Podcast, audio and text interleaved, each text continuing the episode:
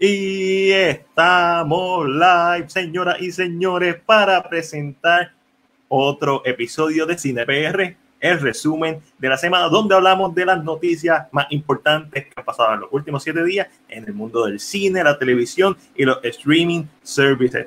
Mi nombre es Mac y como todos los viernes me acompaña Buenas, buenas, buenas, tanto tiempo desde la semana pasada que no los veo. Espero que estén bien, que estén mejorando, que les hayan llegado los chavos de Trump. Eso es lo importante. Eso es importante, pero cuando estamos solos en este episodio, tenemos a Emanuel Mani Santiago de Geekspot con nosotros.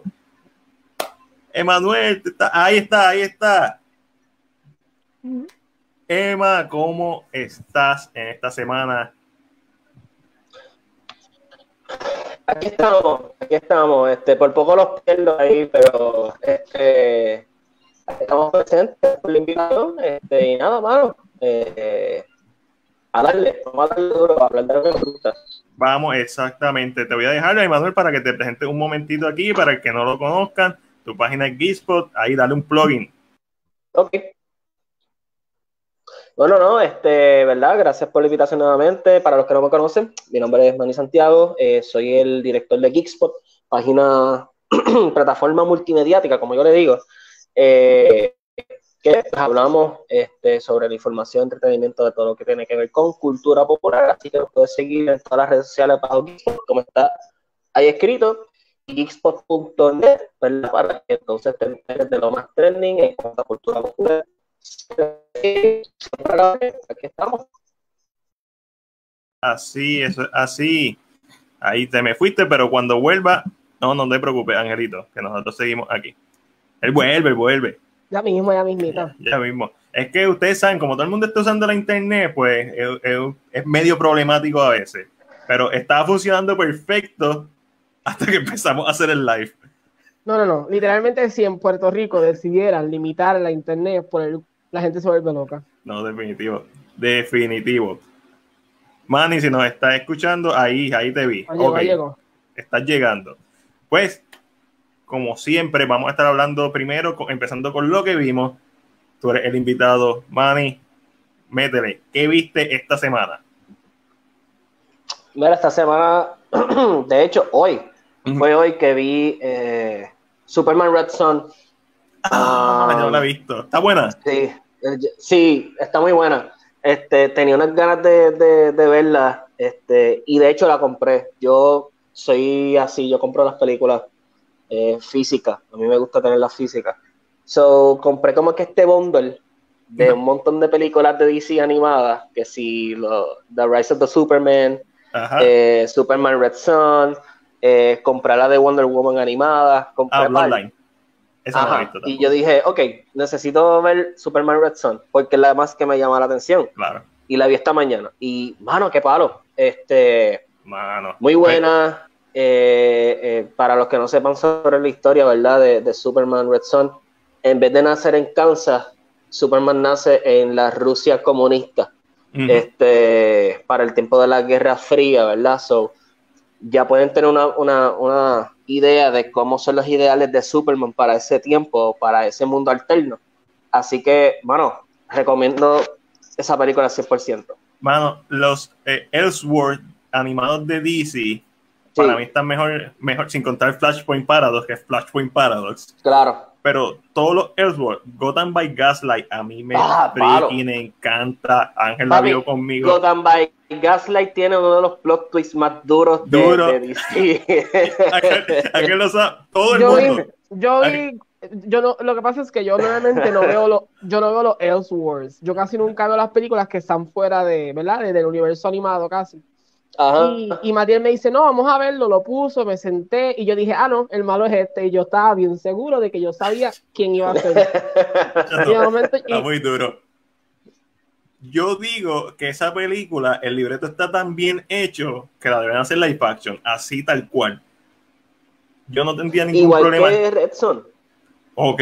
Red Son es lo mismo. Red Son, eh, eh, los ideales, porque en Red Son tocan tanto los ideales políticos este, ¿verdad? Que si yo quiero hacer un bien común, pero a causa de esto muere gente, y pues los que conocen de la Guerra Fría, ¿verdad? O, no tienen idea de la Guerra Fría, la Guerra Fría fue una época donde eh, la guerra era sacar molleros, quién es la nación más poderosa, eh, o cuál es el ideal más poderoso. todo eso la carrera, la, luna. Sí, eh, ¿quién, es, quién, quién, quién, es el más que mea, como dicen por ahí. Ah. So, mano, ah, excelente película, de verdad. Si la si tienes la oportunidad, veanla. Muy buena. estoy, estoy loco por hacerlo. La semana pasada yo, eh, que salió eh, Apocalypse War, la vi y, es bien decente, un final bien sólido para los, los, ¿cuántos años? Los ocho años, no, siete años que tiene este universo cinemático, el, el, el main timeline. Pero las películas, los What If, los Elsewhere, están en la madre. sí, está muy bueno. Está muy bueno. ¿Te metiste algo más esta semana? Yo no, nada más me metí el cuerpo, así que.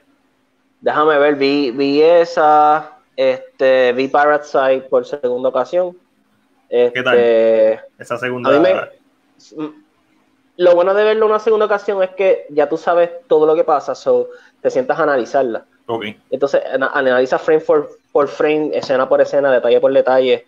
Este, pero quedé con ese mismo shock o ese mismo impacto que la primera vez. Este, no hay que decir mucho acerca de eso.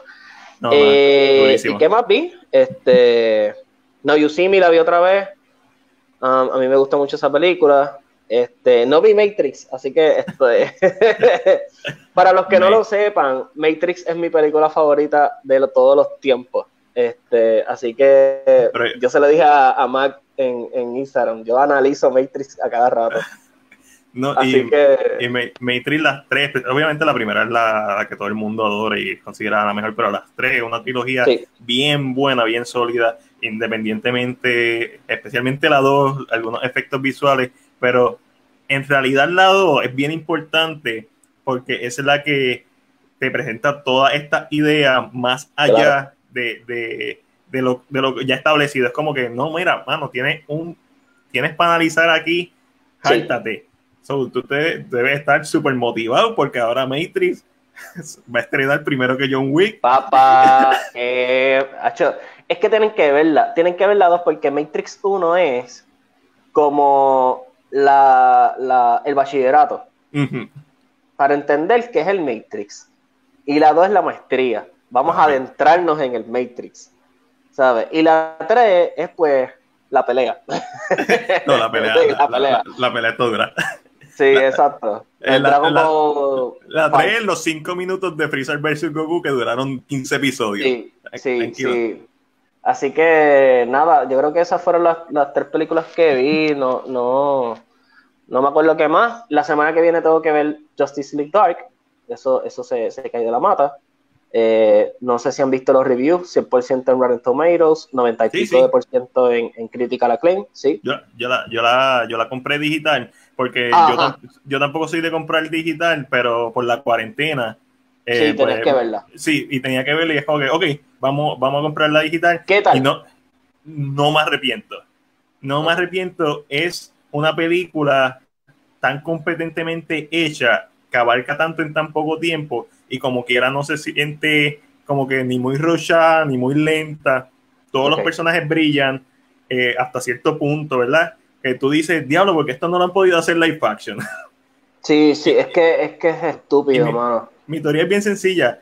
Como no tienen tan, como están las manos de Warner Bros. ahí metiendo, porque no hay tantos millones gastados, pues, pues le dejan hacer lo, que les da la gana. Y estilo, estilo Mortal Kombat Scorpion Revenge va a haber cantos volando, es, está dura. A, mí me gustó, sigue, está entre mis favoritas del universo animado de, de DC. Ok. Top 5, fácil, fácil. No, top 1, no. Top 1, Flashpoint para mí es intocable. Pero... Sí, Flashpoint queda, queda un lugar especial. Y de Flashpoint se puede hacer tanto con los personajes que salen ahí. Sí. Este, pero... Yo me, me, maravillo con, con, el universo que ha hecho DC animado y es como que, como tú dices, porque no la hacen en pantalla grande, mano. Mira, Luis, antes de seguir contigo, Ángel, Luis Ramírez eh, pregunta cuáles son sus películas western top 5. El western para mí es un género que yo le que yo sepa mucho. Pero, Yo no tengo película western. Pero te, puedo, decir. Yo lo que puedo decir es ve alguna de John Wayne o de Clint Eastwood, porque es que no sé qué después. Espera, de, de Good, the and the Ugly o de Fistful of Dollar Trilogy, que incluye The Good, the and the Ugly, eso es un must. Eh, The Magnificent Seven, la original, que es un remake de Seven ah, Samurai, eso es un must. El remake con Denzel Washington es bien decente también. Este, un Forgiven, si no me equivoco, también de Clint Eastwood, esa debería estar en la lista, por lo menos está en mi lista de ver. Eh, Terry, Second, eh, Ten to Yuma, que, hay un remake con Christian Bell y con Russell Crowe. Y, te pregunto, eso mismo te iba a decir. True Grit es un western. Lo tengo en la cabeza, pero no sabía Y también es un remake. Ok. De estas películas, de estas cinco películas, tres tienen remake y las que estoy recomendando son los remakes porque no, no sé información de las originales. Entiendo que son clásicos y son buenas, pero ahí les tiré cinco top of my head porque realmente yo no soy un gran conocedor del western, pero esas son como las que están en mi lista de I have to watch it. Sí, sí. Ángelo, esta semana, ¿qué te metiste al cuerpo? Qué mucho yo vi esta semana, señor. Pero vamos a empezar con lo más importante. Eh, vi Scoop, que salió hoy mismo, ¿verdad? Eso es así. Estoy entre si fue ayer o hoy, pero creo que salió hoy a las 12. Eh, pues mira, Scoop, ¿qué tal? no sé qué decir de Scoop.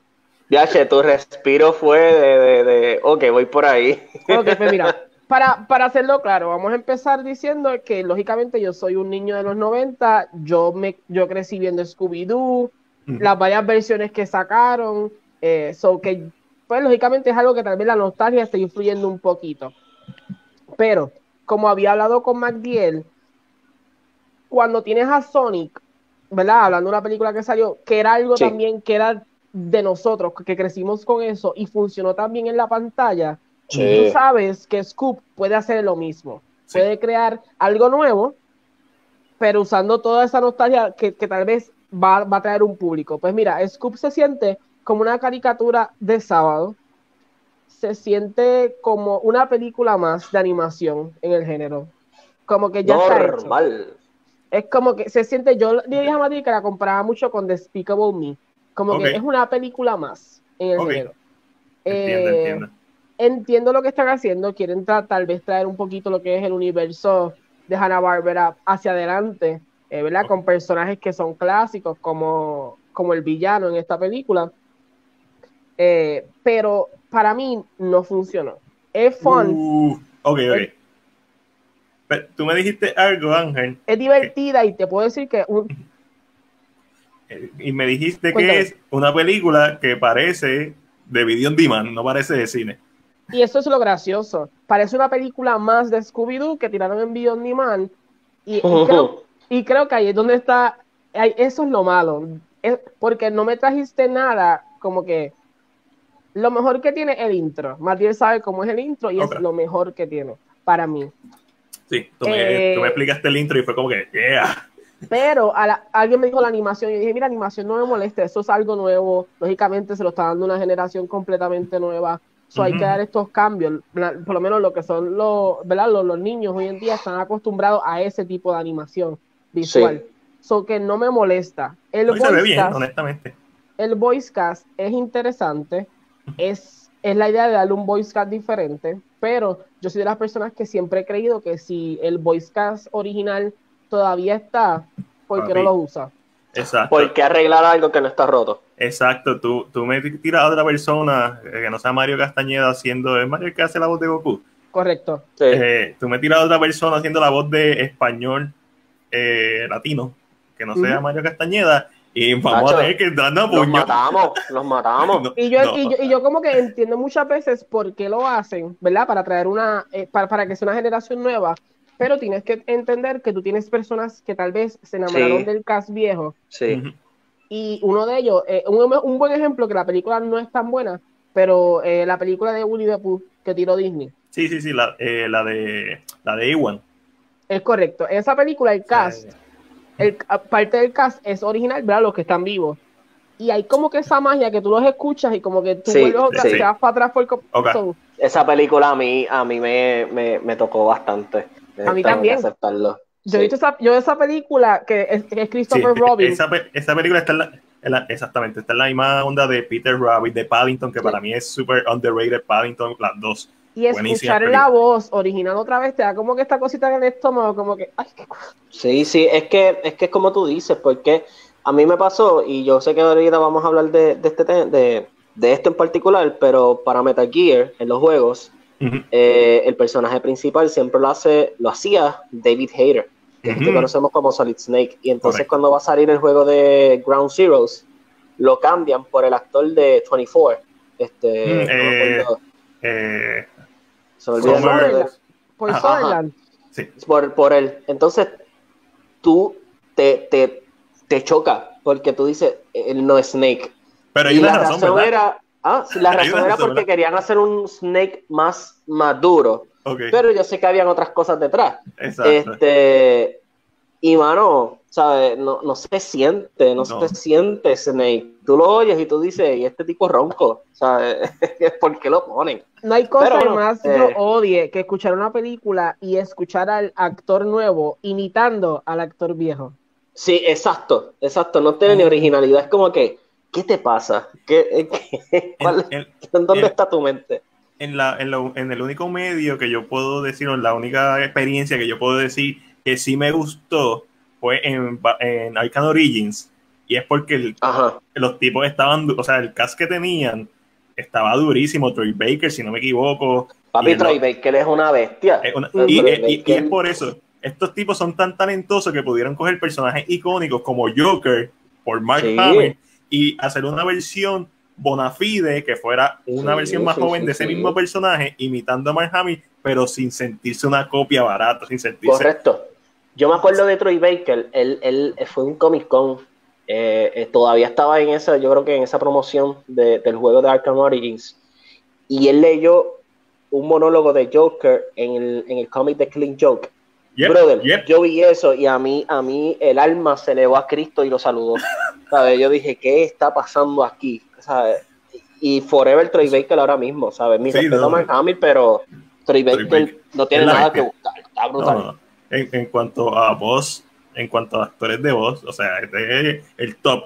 Este, Ángel, también viste How to Get Away with Murder, que se terminó hoy el episodio final, ¿fue? Ok, para los que ¿verdad? saben, saben que yo estoy todos los jueves viendo How to Get Away with Murder. Hoy fue, hoy fue Steven's finale. Eh, está de luto, está de luto. No voy a, a, hablar, voy a tratar de no hablar mucho porque puedo llorar.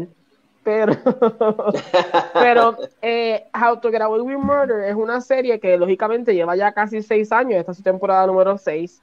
Y y corrió súper bien. Entiendo que, ¿sabes? Que las series tienen este problema que se pueden caer y después terminan mal o... que estiran el chicle y se siente como que ah, repetitivo. En, esta serie, como que siempre era repetitivo lo mismo. O sea, sí, pero es por, el, es por el elemento de flashback que tiene la serie. Y entonces terminamos súper bien, la serie cerró súper bien. He, escuchado personas que no le gustaron algunas cosas, pero yo entiendo que en un análisis después completo de la serie, eh, lo que hicieron fue eliminar los puntos, eh, las personas que hacían el ciclo.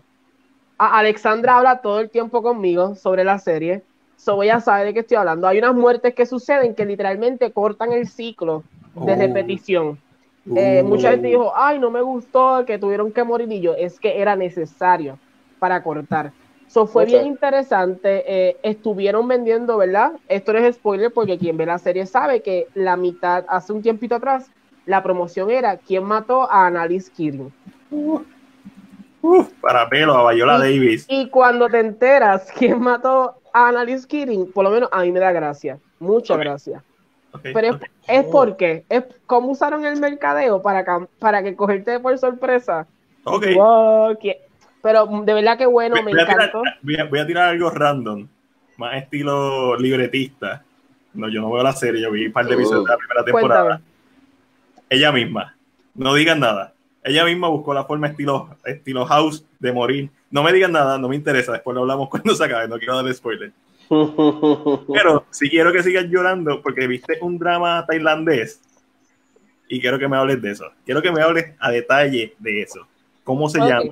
Pues mira, para todos los que están por ahí, que conocen dramas coreanos, esto es un saludo directo a la novia de Magdiel Omi, la quiero mucho. Eh, ¿Verdad? Pero los dramas coreanos siempre son estos dramas que son bien clichosos, eh, se tardan un montón en una escena para que lleguen al beso. sí, como fillers, como fillers. Papi es. Y los besos y no son besos pasión de gavilanes, son besos de mmm, y abre los ojos siempre random. Que, claramente, ¿verdad? de gavilanes. Sí, no, o sea, no se ve la lengua, como que no, no, se ve nada.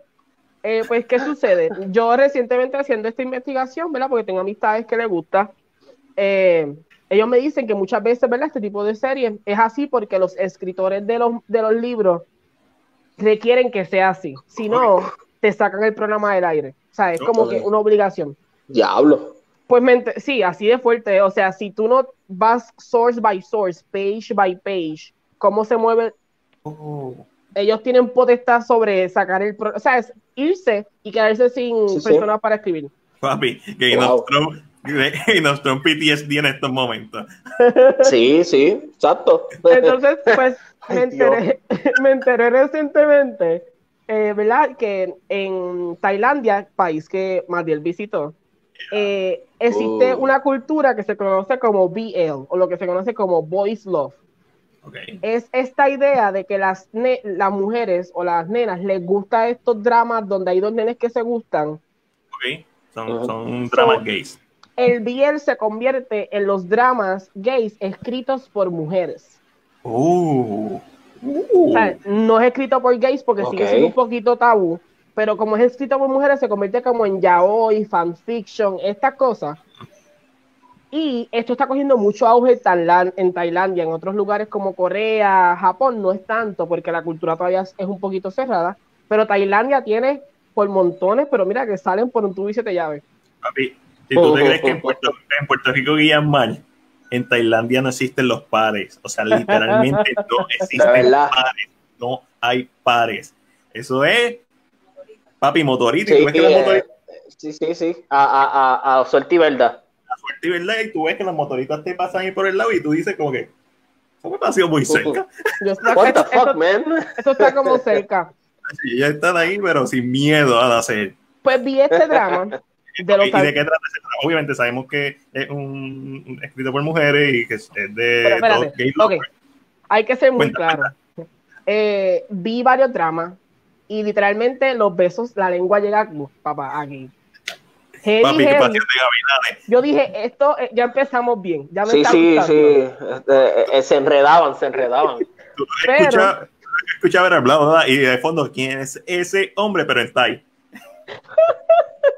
Pero este que vi, Este que vi que se llama Until We Meet Again es bien coreano porque es, una historia bien heavy. Lo que pasa es que te voy a contar un poquito más para. Tiene un vibe de Your Name. Uh, uh. Y es bien heavy, literalmente es bien emocional. Es eh, a mí, e, en una historia modernizada puede ser que funcione súper bien y cuando llega decir que Your Name es porque tiene que ver con eso, con el hilo rojo. Oh, shit. Y, y, es heavy, heavy. Tiene como 17 episodios y yo creo que yo lloré la mitad. Porque es un tema, es, yo considero que es un tema bien pesado. Es un tema este específicamente. En los demás es como que más amor, más pasional, más pasión de gavilanes, como dice más bien. Pero en este oh. es literalmente Your Name. Eh, trata, trata sobre vidas pasadas y vidas ahora presentes eh, y eh, si, el amor pasa de un lado a otro, y, y eh, me lo comí en dos días. estos son dramas que están en YouTube, porque lógicamente como tienen un, episodios duran una hora o duran, o duran menos. Mm, en YouTube, en YouTube vas a encontrar playlists donde están todos los episodios juntos. Pero por parte, me imagino. Y está dividido como en cuatro partes de, vamos a ponerle que unos 13 a 15 minutos. o sí, más o menos, una hora más o menos. Pero es bien interesante, se lo recomendé, se lo he recomendado a personas porque es un tema, sabes, que tal vez no es tan drama, y por lo menos a mí Your Name me encantó, bien sabe cuando yo la vi, los últimos minutos lloré como Magdalena. Que Your Name es dura. Y en este caso... Your Name es mi, Matrix, en tu caso, mami. Yo veo Your Name, es como ¿Cómo es? ¿Cómo es? Para mí Your Name es, es lo que para ti es Matrix yo la veo y cada vez que la veo es como que sí, ah, sí. no me haya percatado de eso. Y siempre pienso que sé cómo, cómo corre la línea del tiempo y siempre hay algo que me hace ver, no, no es exactamente como yo pensaba. sí, exacto, eh, eh, siempre encuentras algo nuevo.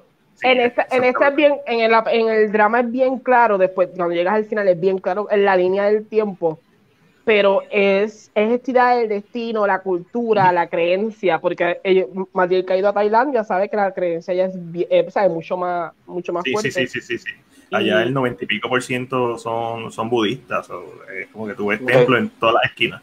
los templos no son, no son iglesias como aquí, son templos que están y te presentan al monje que va caminando con alguien que tú no lo puedes tocar, que tienes que ponerle en, en la, en la cacerola en, la ofrenda, él te bendice y es bien interesante. Eh, así que quien le guste los dramas, Until We Meet Again está en YouTube, están todos los episodios subtitulados en inglés, así que... Ah, pues no hay mucho que perder, que quiera ver algo bien, diferente. Hermano, yo vi Capones. Wow. Cuéntame, cuéntame. Hermano, yo amo a Tom Hardy, todo el mundo lo sabe. Yo amo a Tom Hardy también. Ese es mi papi. Tom Hardy yo, yo vi, no sé si has visto Lock, que es la que él está todo el tiempo en el carro. Yo amo esa película. A mí me parece. esa película es genial, mano. Esa película para mí es súper genial. Sí, para mí también. Yo, eh, mi novia la odia. A mí me encanta desde el acento que él escogió, que es un acento más surafricano. Cuando dice Zero, específicamente es que se nota. Sí. Este, hasta cómo está montada, cómo tú sientes esta tensión en base a una situación que es tan real. Lo único malo que tiene esa película y todo pasa de punto X a punto Y. Sí. ¿Sabes? E, e, esa travesía pasan tantas cosas. Sí. Es tan, es tan espectacular como, como, como el guion es tan bueno. Y, y Tom Hardy la El guion es brillante. Eh, yo amo a Tom Hardy desde Bronson, desde Warrior. Warrior, Warrior para mí eh, para mí Warrior es su, su, su pick porque eh, eh, podemos ver a esta persona que se exhibe como una persona agresiva, como una persona violenta, pero realmente eh, vemos en algunas partes la, vulnerabilidad de ese hombre, este, sabes en cuáles partes. Y todo ese rencor. Mano, de verdad, Warrior es una super película. Yo no sé por qué no, no, no hablan tanto de ella. Yo siempre me quedé con las ganas y yo pudiera darle un par de años para atrás el tiempo y tuviera todo el dinero del mundo, una secuela de Warrior, de cualquier formato. Puede ser, pero, pero fíjate, es que depende, porque termina tan bien. Sí, sí, sí. termina tan perfecta. En, sí, no, estoy de acuerdo. por eso es que no se la han hecho, este, probablemente. Eh, pero David Rosser, que es el director, eh, también hizo The Accountant, es un excelente director. Y es simplemente es que yo quiero ver a este grupo otra vez junto a Nick Nolte, a Joel Edgerton, a Tom Hardy, porque la partieron también. Y, y si bien la película cerró perfecto, no necesita más nada. Como es, siempre yo maquinando, ok, pero a él lo van a arrestar, so, tiene que pasar por el juicio militar, por la condena que le den militar. El papá, o sea, como que todavía hay cosas, hay cosas que se pueden explorar de, de esta película, como la relación del papá y la de ellos, si se llega a arreglar o por lo menos llegar a un happy medium, porque ellos llegaron a un happy medium a cantazos.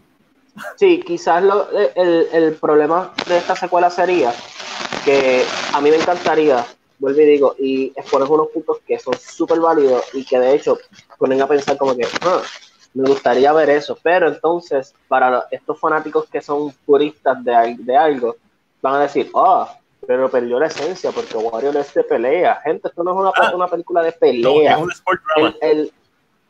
pero ¿sabes lo que yo haría para, para, ese ángulo? Ya que Warrior está tan basada en Rocky, incluso el, el, el intro es un homenaje a Rocky cuando salen las letras.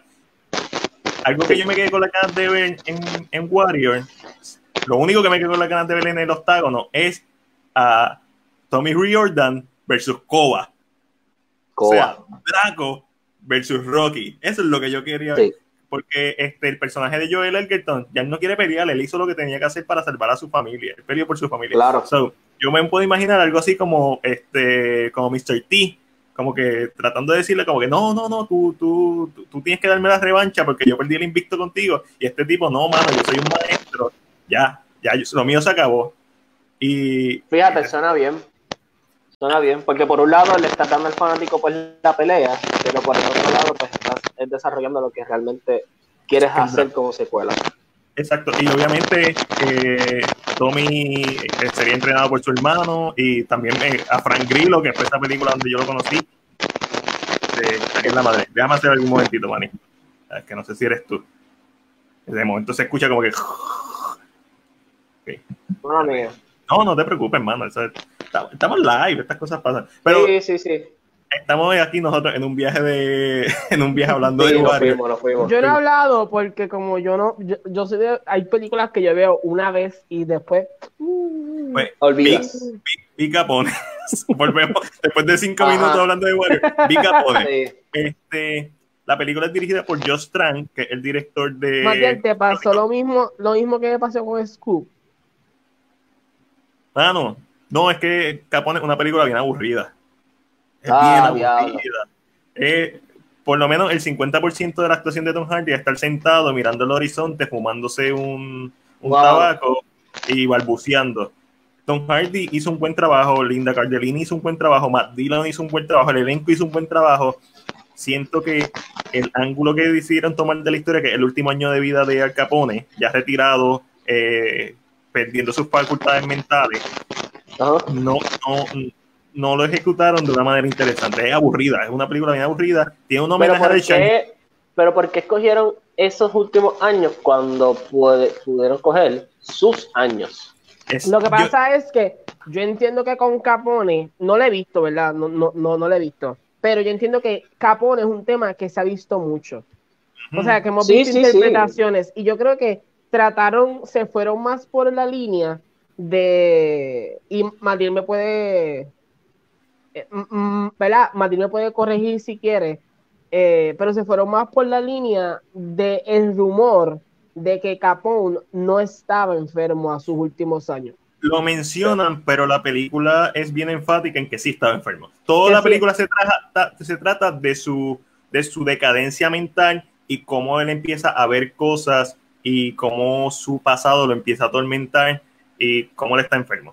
Pues, eh, literalmente se fueron por esta línea porque Capón, a los que ¿verdad? tal vez no saben de Capón, hubo, un mafioso que lo fue a visitar eh, mientras estaba en, ese hecho que, presentan en esta película y él dice y menciona que Capón le dijo dónde había una fortuna que le había guardado. y esa es la película.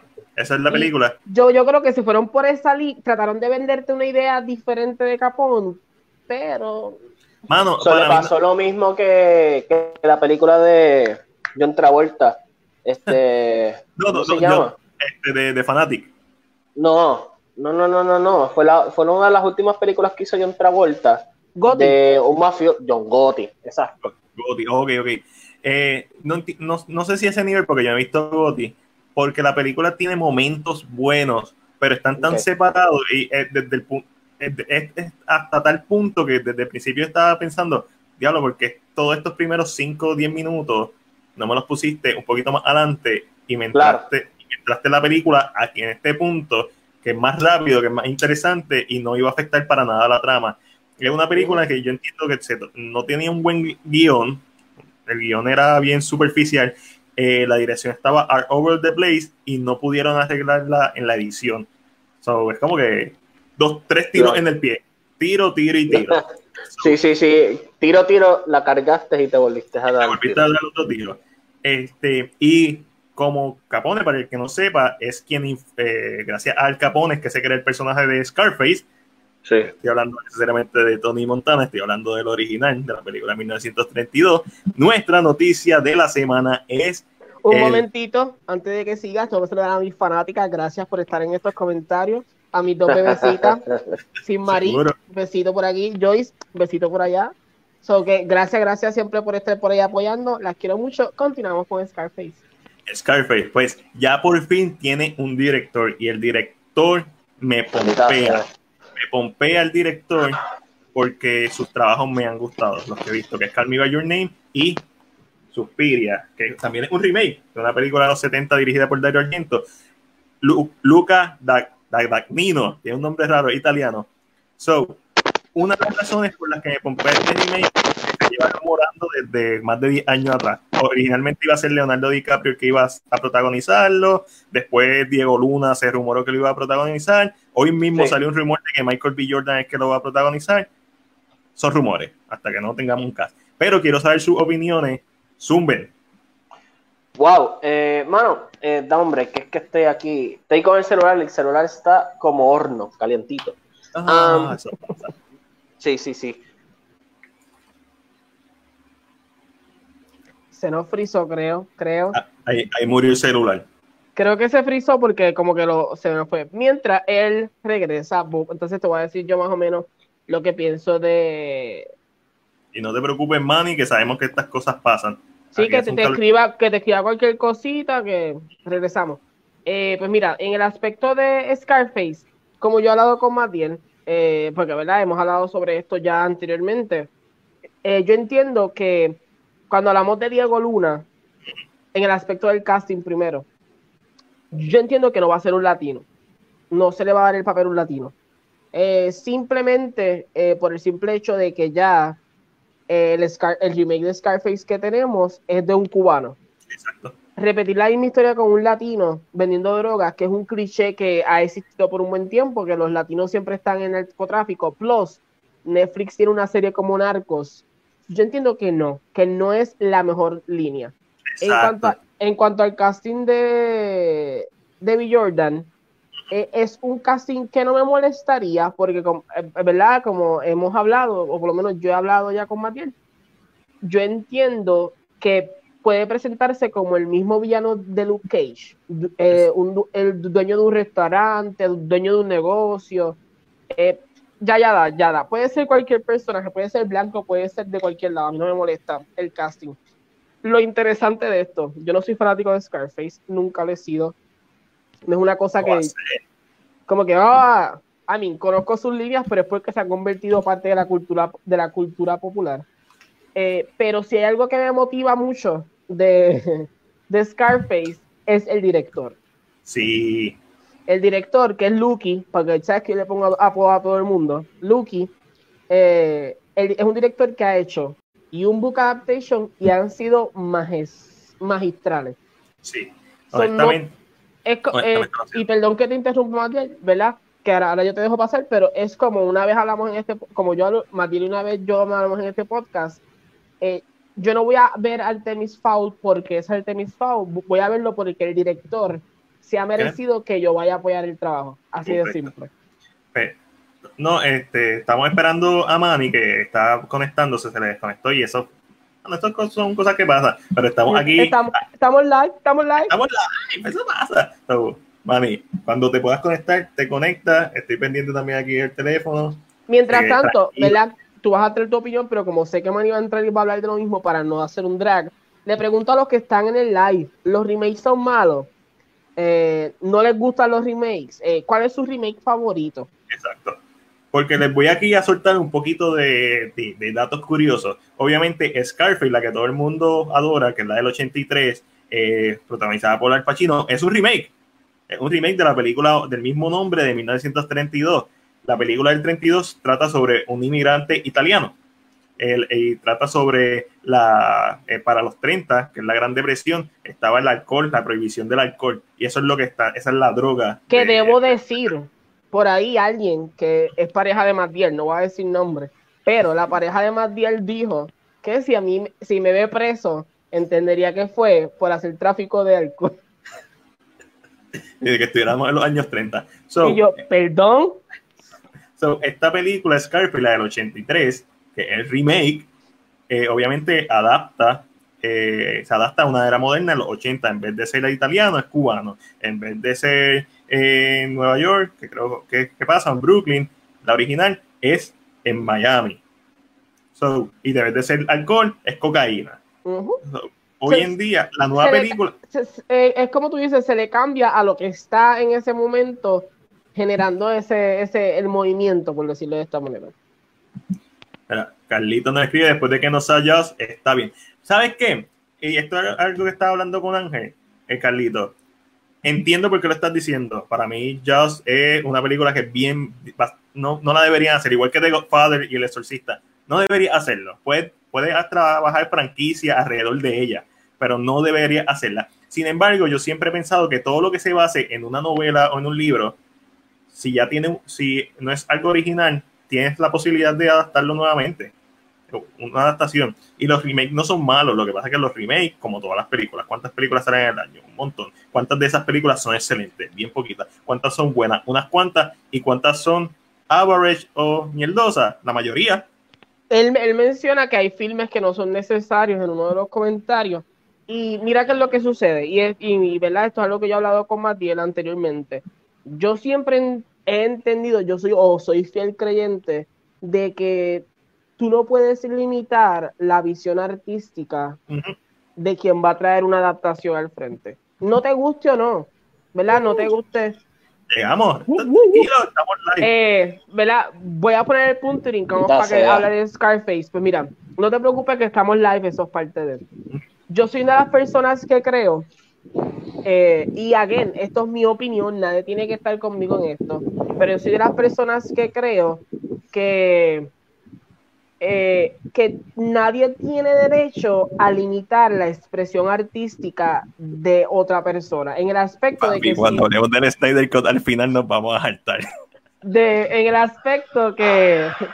En el aspecto de que si este director decide hacer un remake de un libro que ha tenido mil remakes, aunque hayan, aunque existan mil remakes, tú no tienes derecho a, a, quitarle libertad artística porque de eso se trata. Una adaptación es eso. El, año pasado vimos eh, Star is Born, que tiene como cinco remakes.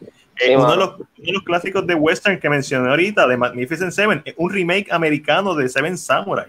O sea, los remakes no son malos por naturaleza, que hay un montón de remakes malos, sí, pero hubo también un montón de películas malas. Pero muchas veces los remakes, y perdóname, muchas veces los remakes caen en, en ser malos porque se tratan de buscar ser tan modernos o, tratan de ser tan inclusivos que eso es lo que le corta la soga.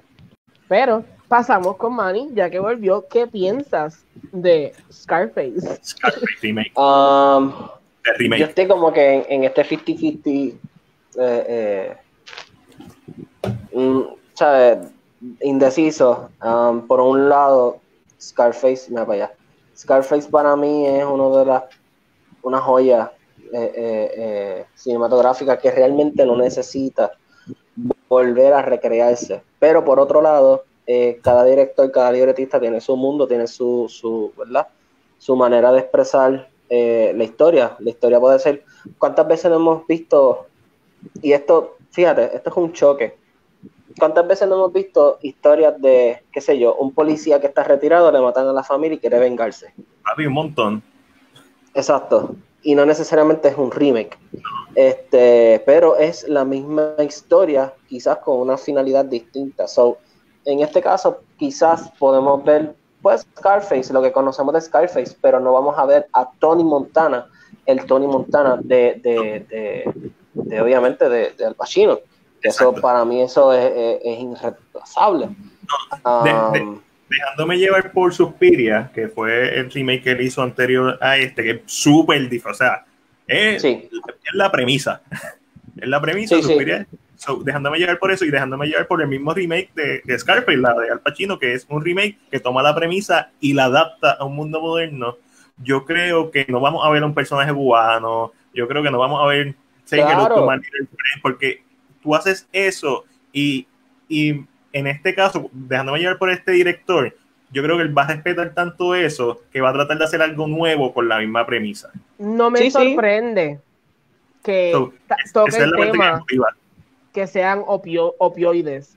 Y es un tema candente, es un tema fuerte, pero no me sorprende que se tire esa idea de usar tal vez cosas que sean legales ahora y sean la nueva. Que de hecho viene una serie nueva eh, por ahí que va a estar la Maurino Lasco que habla de, de, opioides.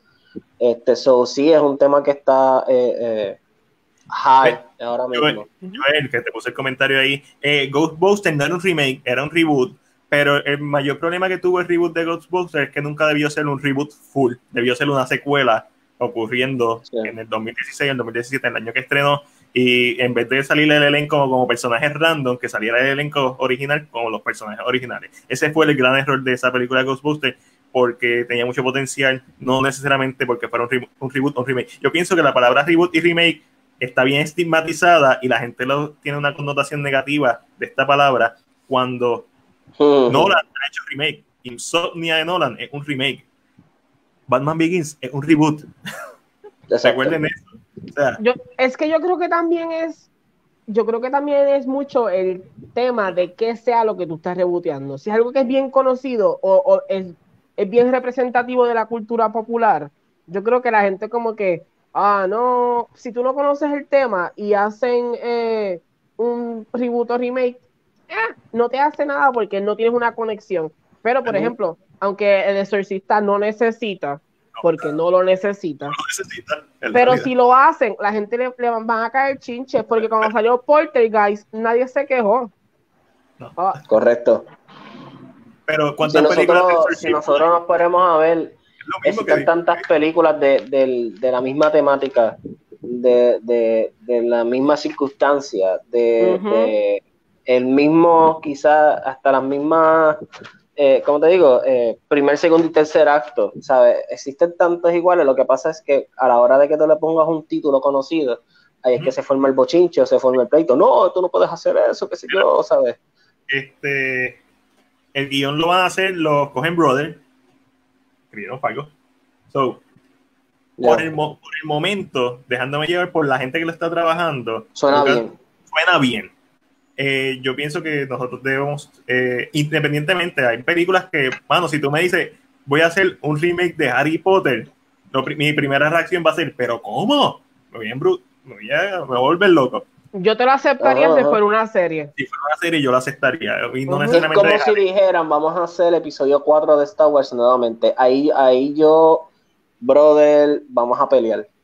Pero, pero, y, se quedamos, y sé que vamos a hablar de esto ahorita, pero ahora va a salir una serie de una película que salió de Fox hace un tiempo, va a salir en Disney Plus, y nadie se está quejando porque fue tan malo que lógicamente le permite, le abre la puerta a que algo nuevo salga. Pero eh, como estaba diciendo ahorita, porque verdad, eh, Emma no estaba, eh, yo entiendo que esta película, yo no soy fanático de Scarface, y esto es algo que te voy a decir así, yo no soy fanático de que la vi, that's it.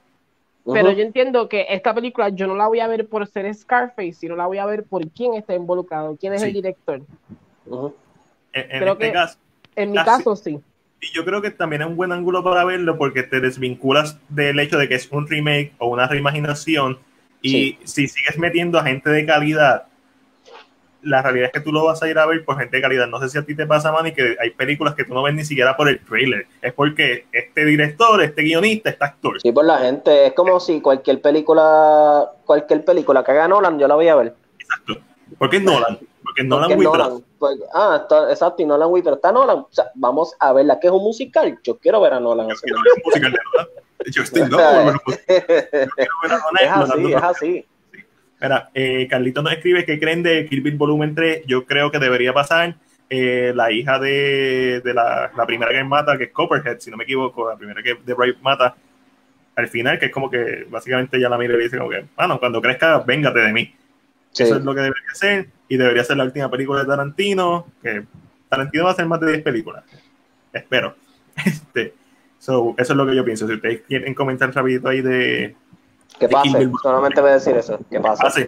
¿Qué pasa? estos son historias, estos son universos que se pueden extender y, tienen vida después de, de eso que a mí no me molestaría. Para empezar, porque Uma Thurman se ve hermosa, sigue siendo hermosa.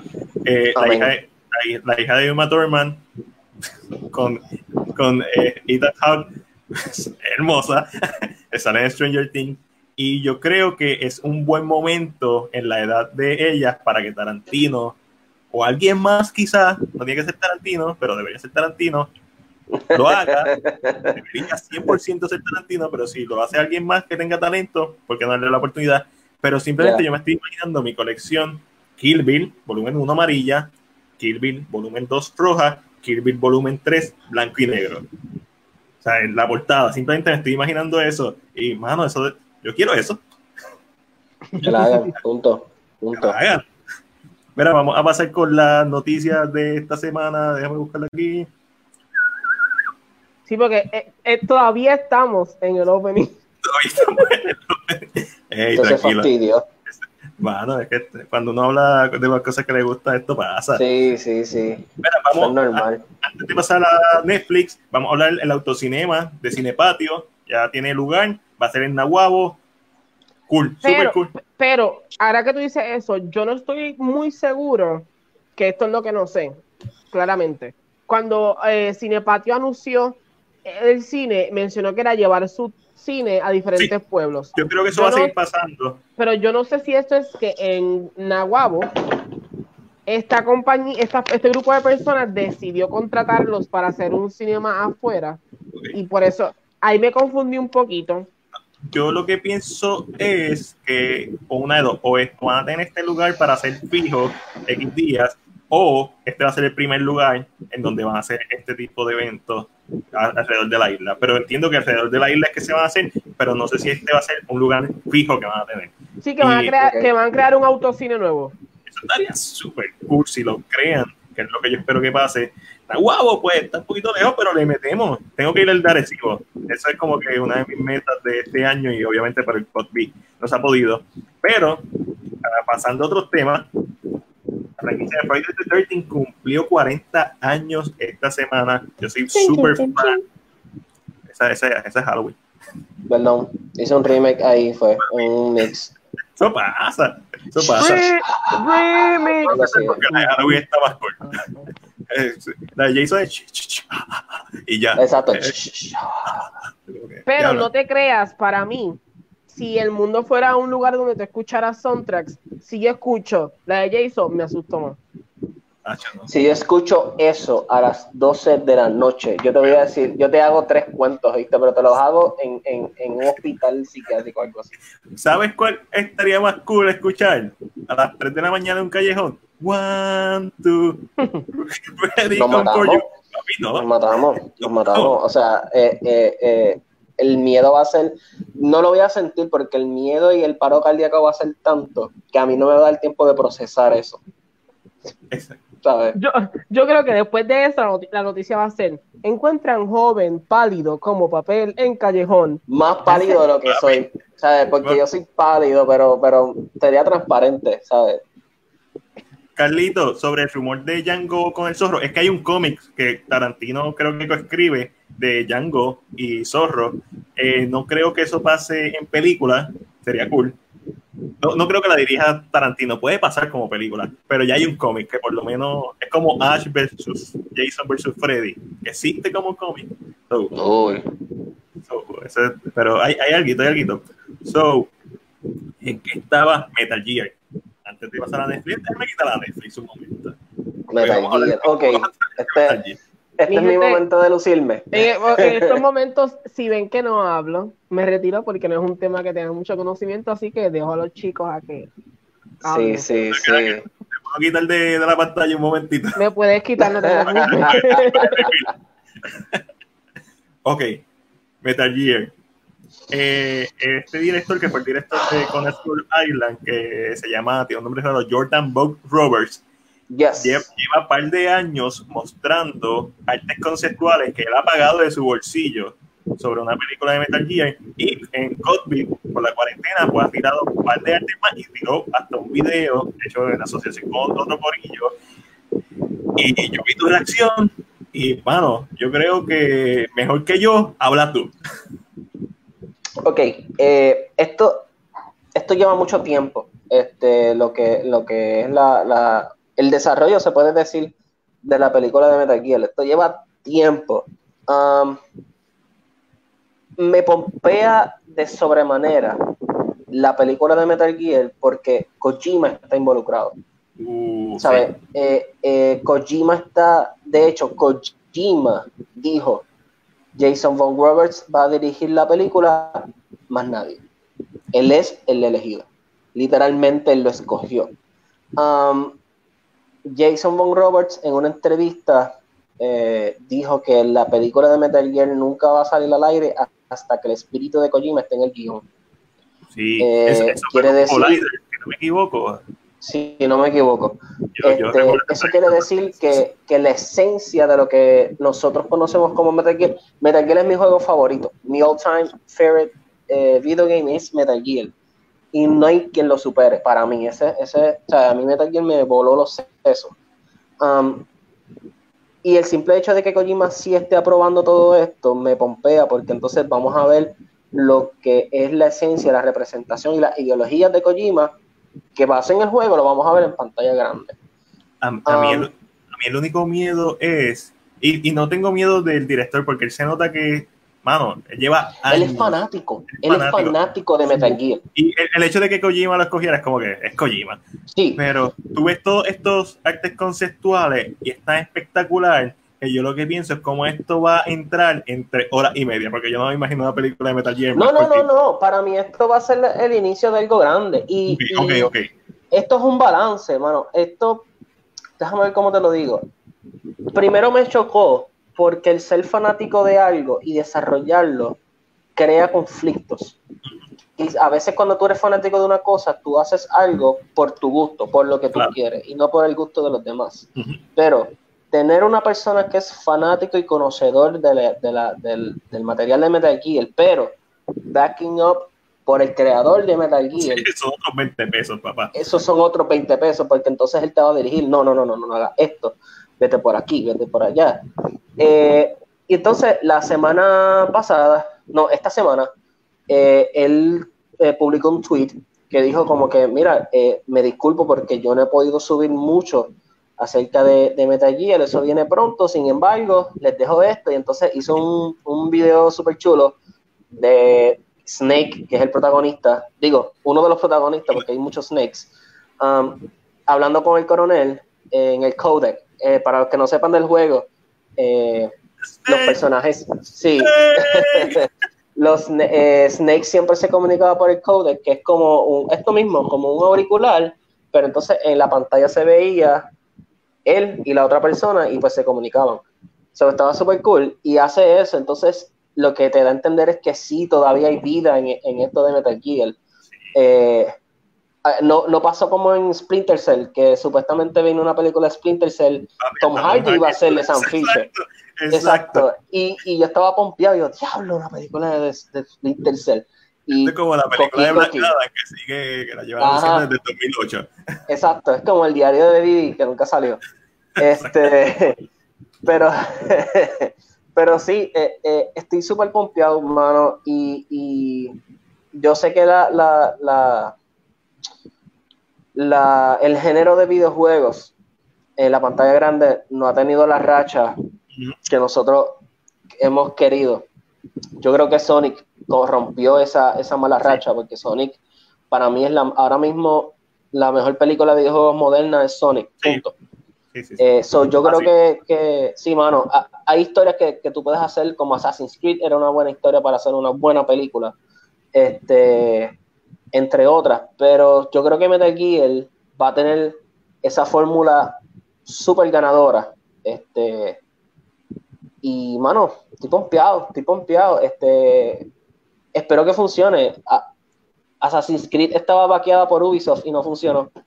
Este... pero yo, si hay un proyecto en cuanto que me gustaría ver simplemente por los concept art, porque el tipo la ha metido, porque, mano, aunque no sea exactamente, aunque no cumpla todas mis expectativas, es saber, es, para mí es satisfactorio simplemente saber que él está haciendo lo mejor que él puede. Sí, mano, e, él, se ha empeñado todo, todo este tiempo callado con este tweet nos dejó entender que él está trabajando en la película. De hecho, hubo un libreto, no sé si a medias o final, que lo viraron para atrás. Eh, eh, que dijeron, no, esto no va, lo votaron, lo votaron, esto no va, necesito que hagamos otra cosa. Este, a ese nivel de, dedicación y quizás de, de, de, ¿cómo te digo? de seriedad están haciendo esta, esta película. Um, so, mano, yo espero que la hagan muy bien. si ustedes no conocen de Metal Gear, busquen la historia y busquen el trasfondo de por qué Metal Gear es tan popular. Porque es un, no solamente un videojuego, es un videojuego que inculcó tanta filosofía, tantos ideales y tanta historia ficticia en eventos reales. Eh, eh, el desarrollo de los personajes, la complicación de la historia, porque la, historia no es sencilla, esa es otra.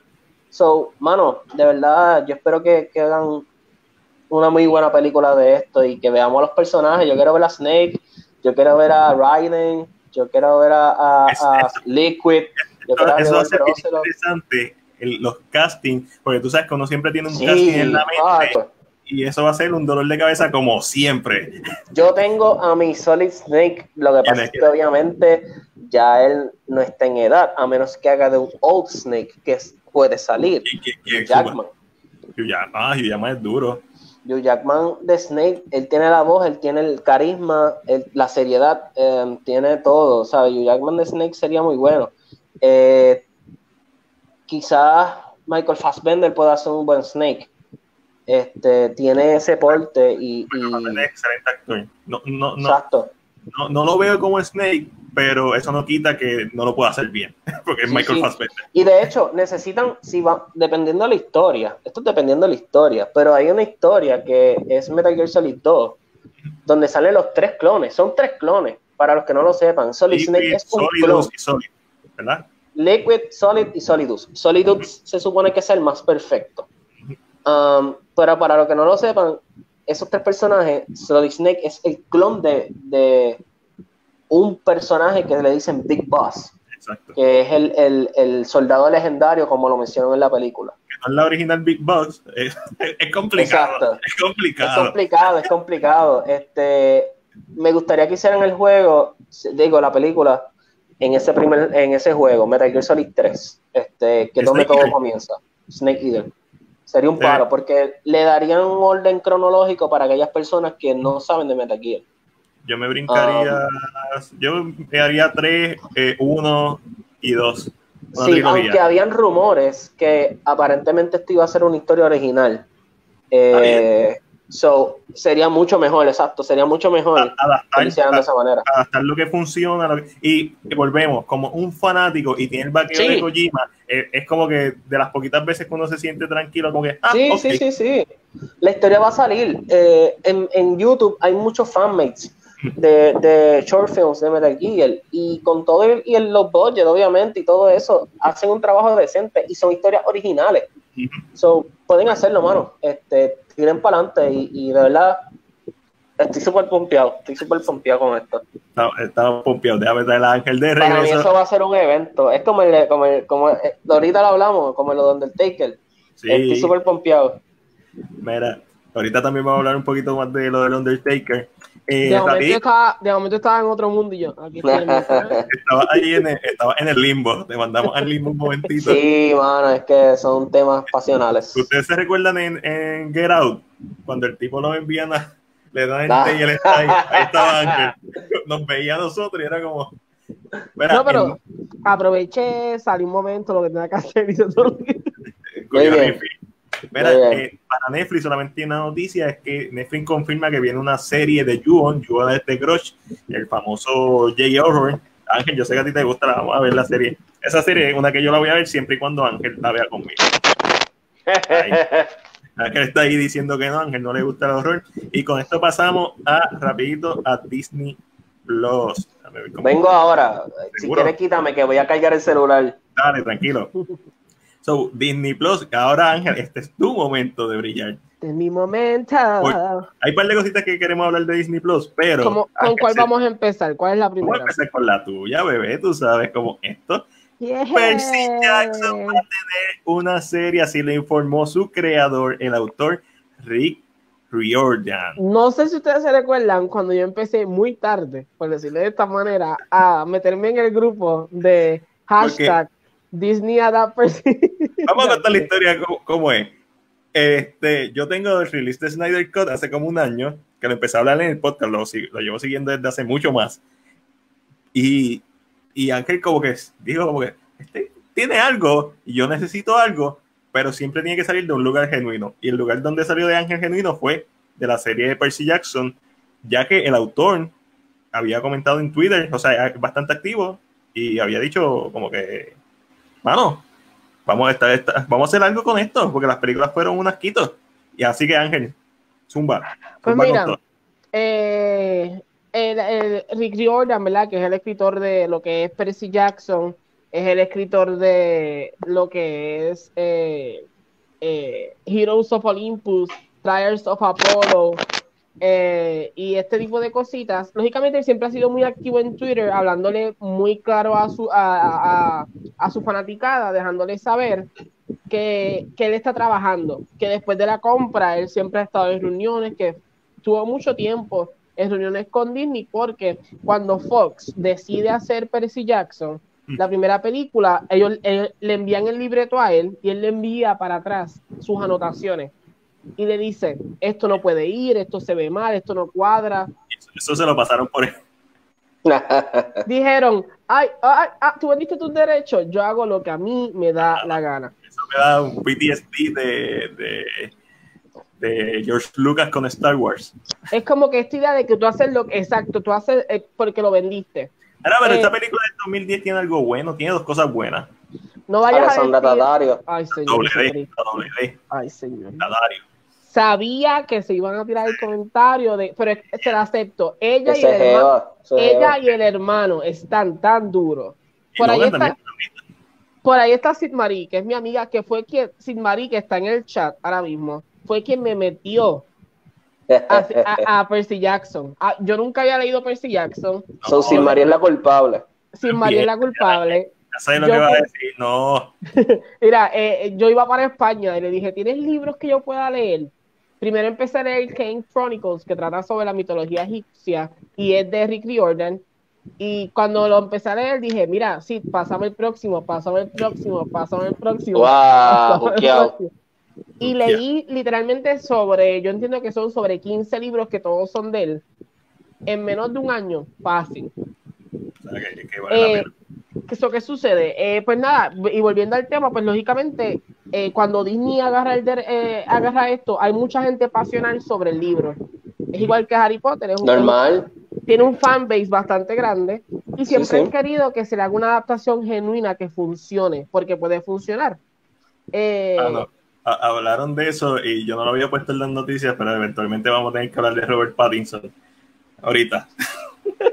ya mismo. Como, la, como a las 11 de la noche vamos a hablar de Robert Pattinson. Sí, va, el tema final, tema final. ¿Y qué sucede? Yo, por lo menos, yo que leí el libro, yo entiendo que la una buena adaptación funcionaría súper bien. Mucha gente pide, y no sé si le pasa a ustedes, tal vez ustedes que manejan páginas de cine, mucha gente pide adaptaciones de la mitología. O, ay, me encantaría una serie sobre esto. Ay, me encanta. Sí, la, la, la mitología ha cogido un auge tan, tan, no weird, pero como que de momento, ¿me entiendes? Eh, pasó cuando salió a Assassin's Creed Valhalla, el, el, el de esto, todo el mundo estaba volado porque pues y en el aspecto que en el lado en el lado de, de, los gamers tienen cosas como God of War, War. Uh, eh, y mucha gente y se ha rumorado que Netflix Porque obviamente que Netflix Exacto. Y eh, verdad que Netflix tiene una serie que se llama Cois que trata sobre la mitología moderna. So, yo siempre supe que realmente era una buena adaptación. Lo que sabemos hasta ahora.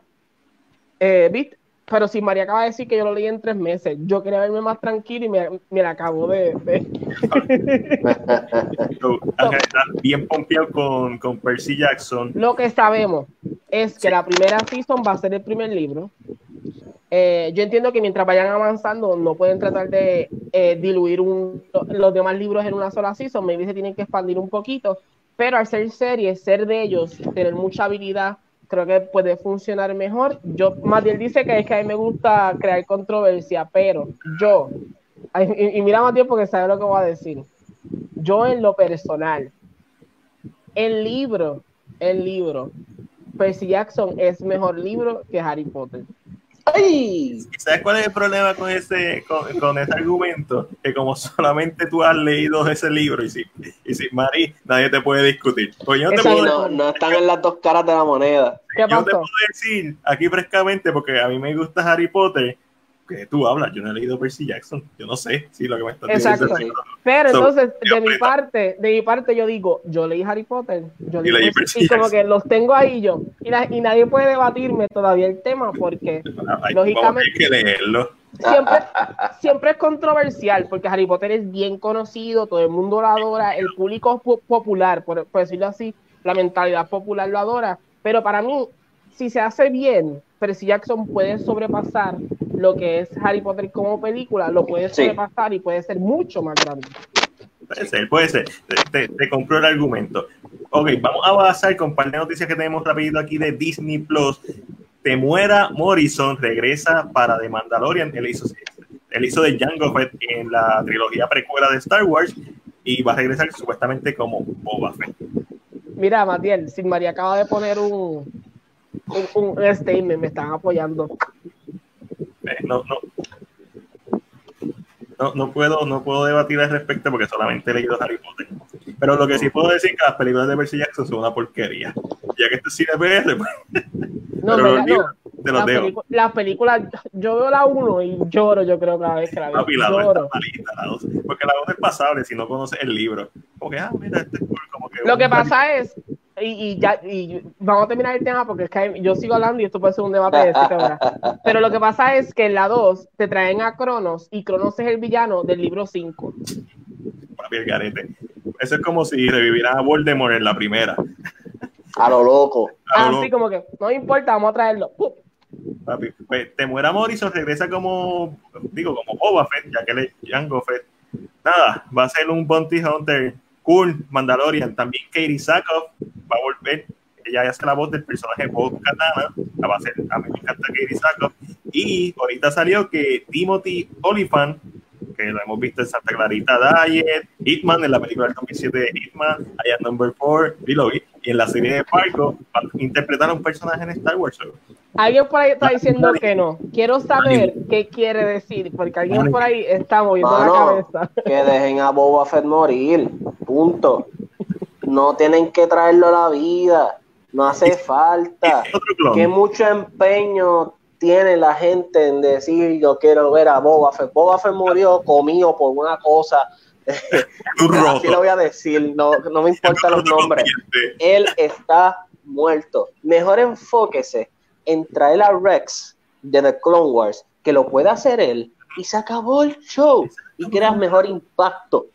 Mano, este, a mí siempre me ha parecido bien peculiar cómo Boba Fett se convirtió en un personaje que no hace nada en la sí, exacto. Un personaje tan popular. ¿En qué momento cambió? Yo creo que es con las novelas, el Expanded Universe. Sí, no, y eso está muy bien, eso está muy bien. Y tenemos que recordar, hay mucha gente que está diciendo, no, porque ¿qué tú haces aquí? Este, espera, tengo visita. Me asusté y yo, ¡ah! ¿Quién está ahí? Cats. Matías, esa no es. Esa no es la protagonista de Cats. No, vete allá. Este, ¿qué te iba a decir? Ah, um, hay mucha gente que está defendiendo, no, porque él está vivo, él, gente, eso, eso no es canon ya. Recuerden que toda esa historia, luego de que eh, Disney adquiriera todos los derechos, la tiraron a la basura. Eso no es canon.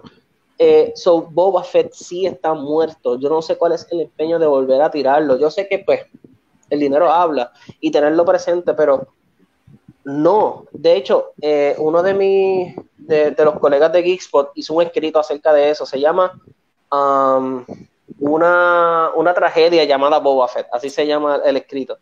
Eh, y le invito porque él es un, él es un, freak de Star Wars, sea, un Master Jedi. Um, pero es eso, ¿sabes? Hay tanta historia que tú puedes utilizar ahora mismo.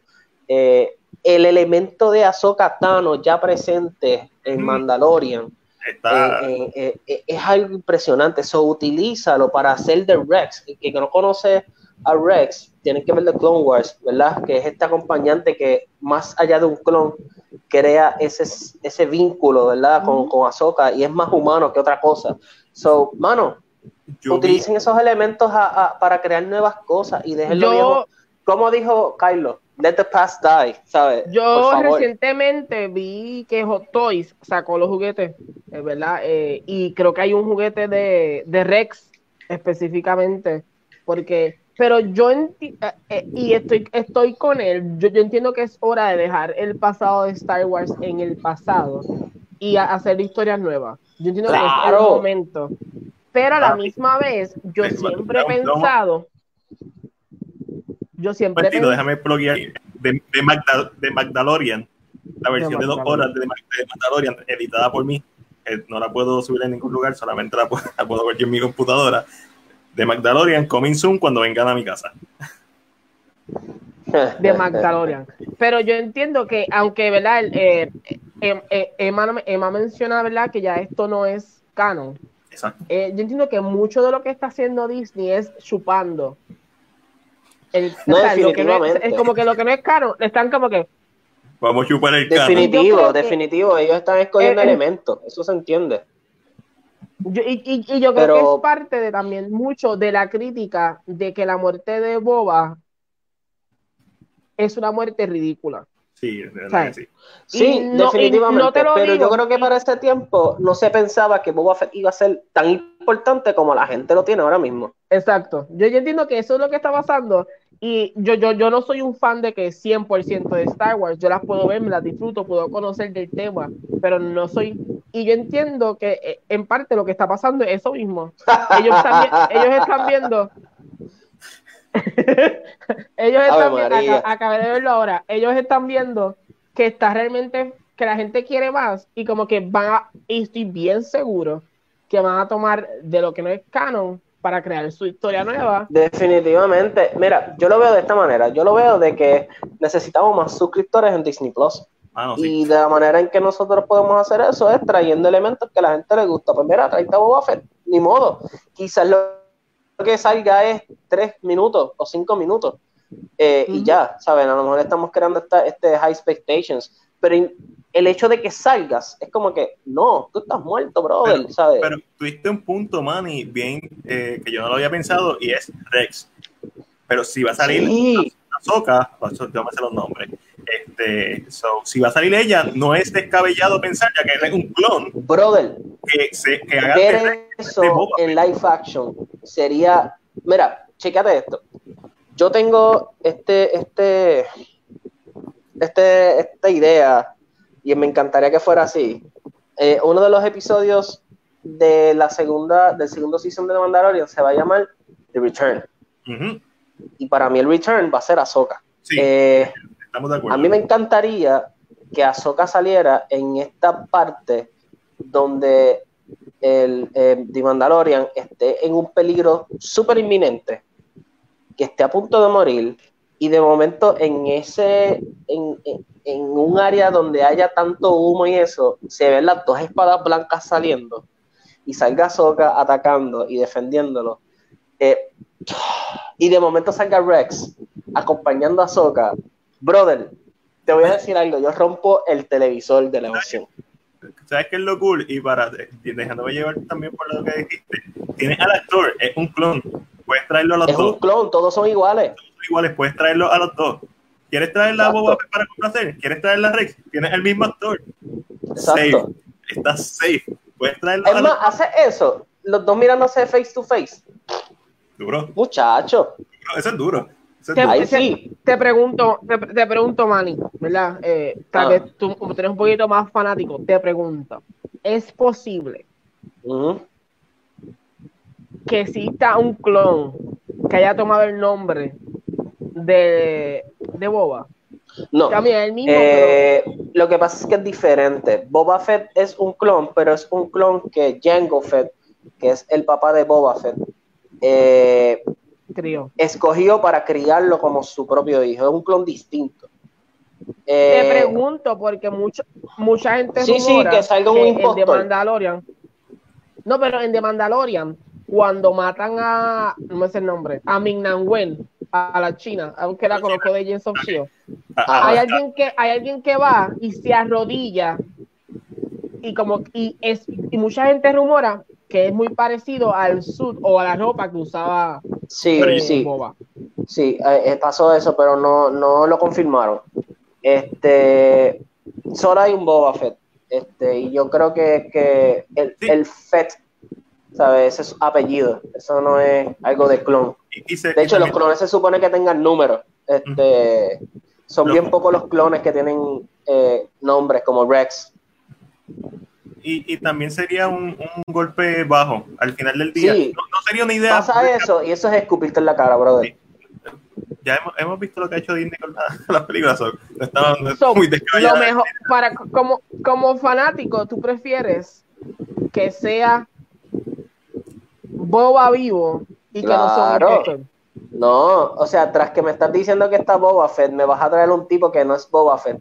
Brother, eso, eso es un insulto. Eso, eso, eso es un insulto. Eso es robarte la cara sin máscara. Eh, eh, a mí no me sorprendería. No, no me sorprendería. No, me sorprendería de difícil, pero. Es difícil. Eh, wow, mano. Yo, creo que lo perfecto sería traer a Rex y traer a Boba Fett. Si es que lo quieres traer, sí. Pero si no vas a traer a Boba Fett, que sea Rex, porque es un clon. Es, ridículo no pensar en que este Clone Wars, que esos últimos cuatro episodios yo no lo he visto, solamente estos highlights. Es que Boba Fett hace lógica y sentido. Coherencia, hace coherencia. ¿Para qué? Si Boba Fett tampoco eh, eh, es casi es extraoficial que la próxima serie que va a ser de Star Wars es con Ahsoka. Ahsoka va a ser la protagonista. So, Rex es importante ahora mismo. Ezra es importante ahora mismo. Personajes que conocemos de, The Clone Wars que están ahora mismo vivos son importantes. De hecho, hasta el protagonista de Jedi Fallen Order del juego es importante ahora mismo, ¿me entiendes? Son, son personajes que tú le puedes sacar tanto provecho.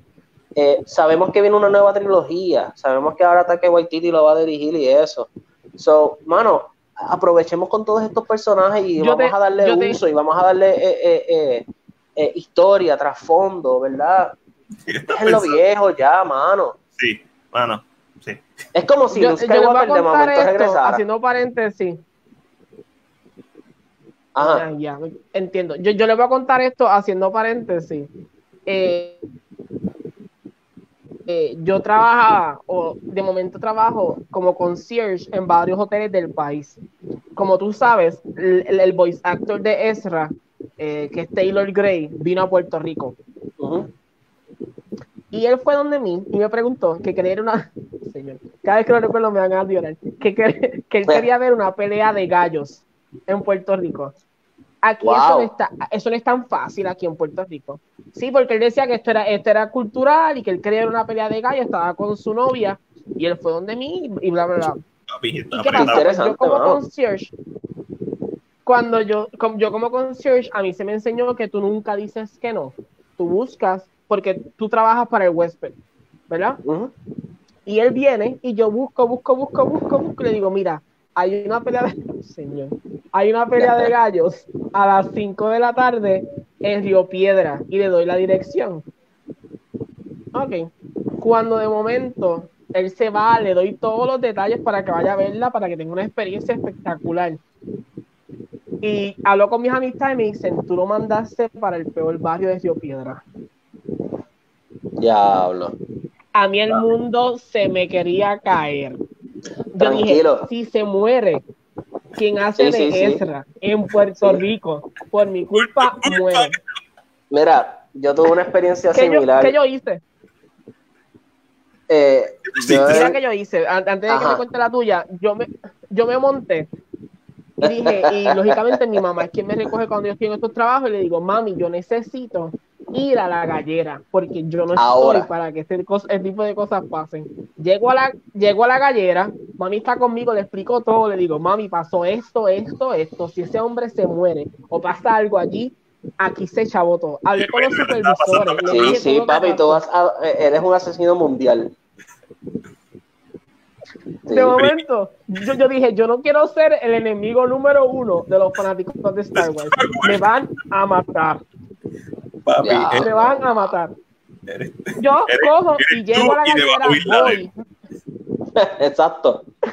Me compro un me compro un trago porque estoy fuera de. Yo estoy súper asustado. Sí, sí, Miro, esta gente súper calle. Papi, ¿por qué estás aquí? Tú sabes. Y yo, ay, Señor, Señor Jesucristo, a mí no me haga esto. Va, entro, no lo veo. Pregunto, mira, yo envío un huésped aquí. Él es americano, él no te va a hablar español. Mira, y mami, esa es mi madre la que está hablando. Ella sabe que yo estuve buscando a, a Estra por todos lados. ¿Y qué sucede? Yo digo, mira, ¿sabes qué? Él no va a venir. Eso es que preguntó, pero no va a venir. Normal, regreso al otro día al hotel y llamo. Lo llamo al cuarto y digo, ¿cómo la pasaste? Y me dice, diantre, muchas gracias, la pasé súper bien, súper tropical. Y yo, él fue, él se lo gozó, él vio una pelea de gallo, él bebió, el jugó domino. Tranquilo. Y yo no dormí esa noche. Tranquilo. Y cada vez que me hablan de Ezra en Star Wars, yo no puedo ver la serie sin pensar en eso. ¿Y para qué te pasa a ti? Ezra y quién son los gallos. Papi. Este, a mí me pasó, a mí pasó algo similar, no tanto, ¿verdad? Así fuerte, pero me acuerdo que en Puerto Rico se celebró una vez un evento que se llama StarCon y, y, nosotros tuvimos la oportunidad de, de trabajar con ese evento. Eh, para ese evento llegó DC Douglas, que es el actor de voz de, del villano de, de Resident Evil, este Wesker, Albert Wesker, y Kian Connor Tracy, que es la Blue Fairy de Once Upon a Time. ¿Qué pasa?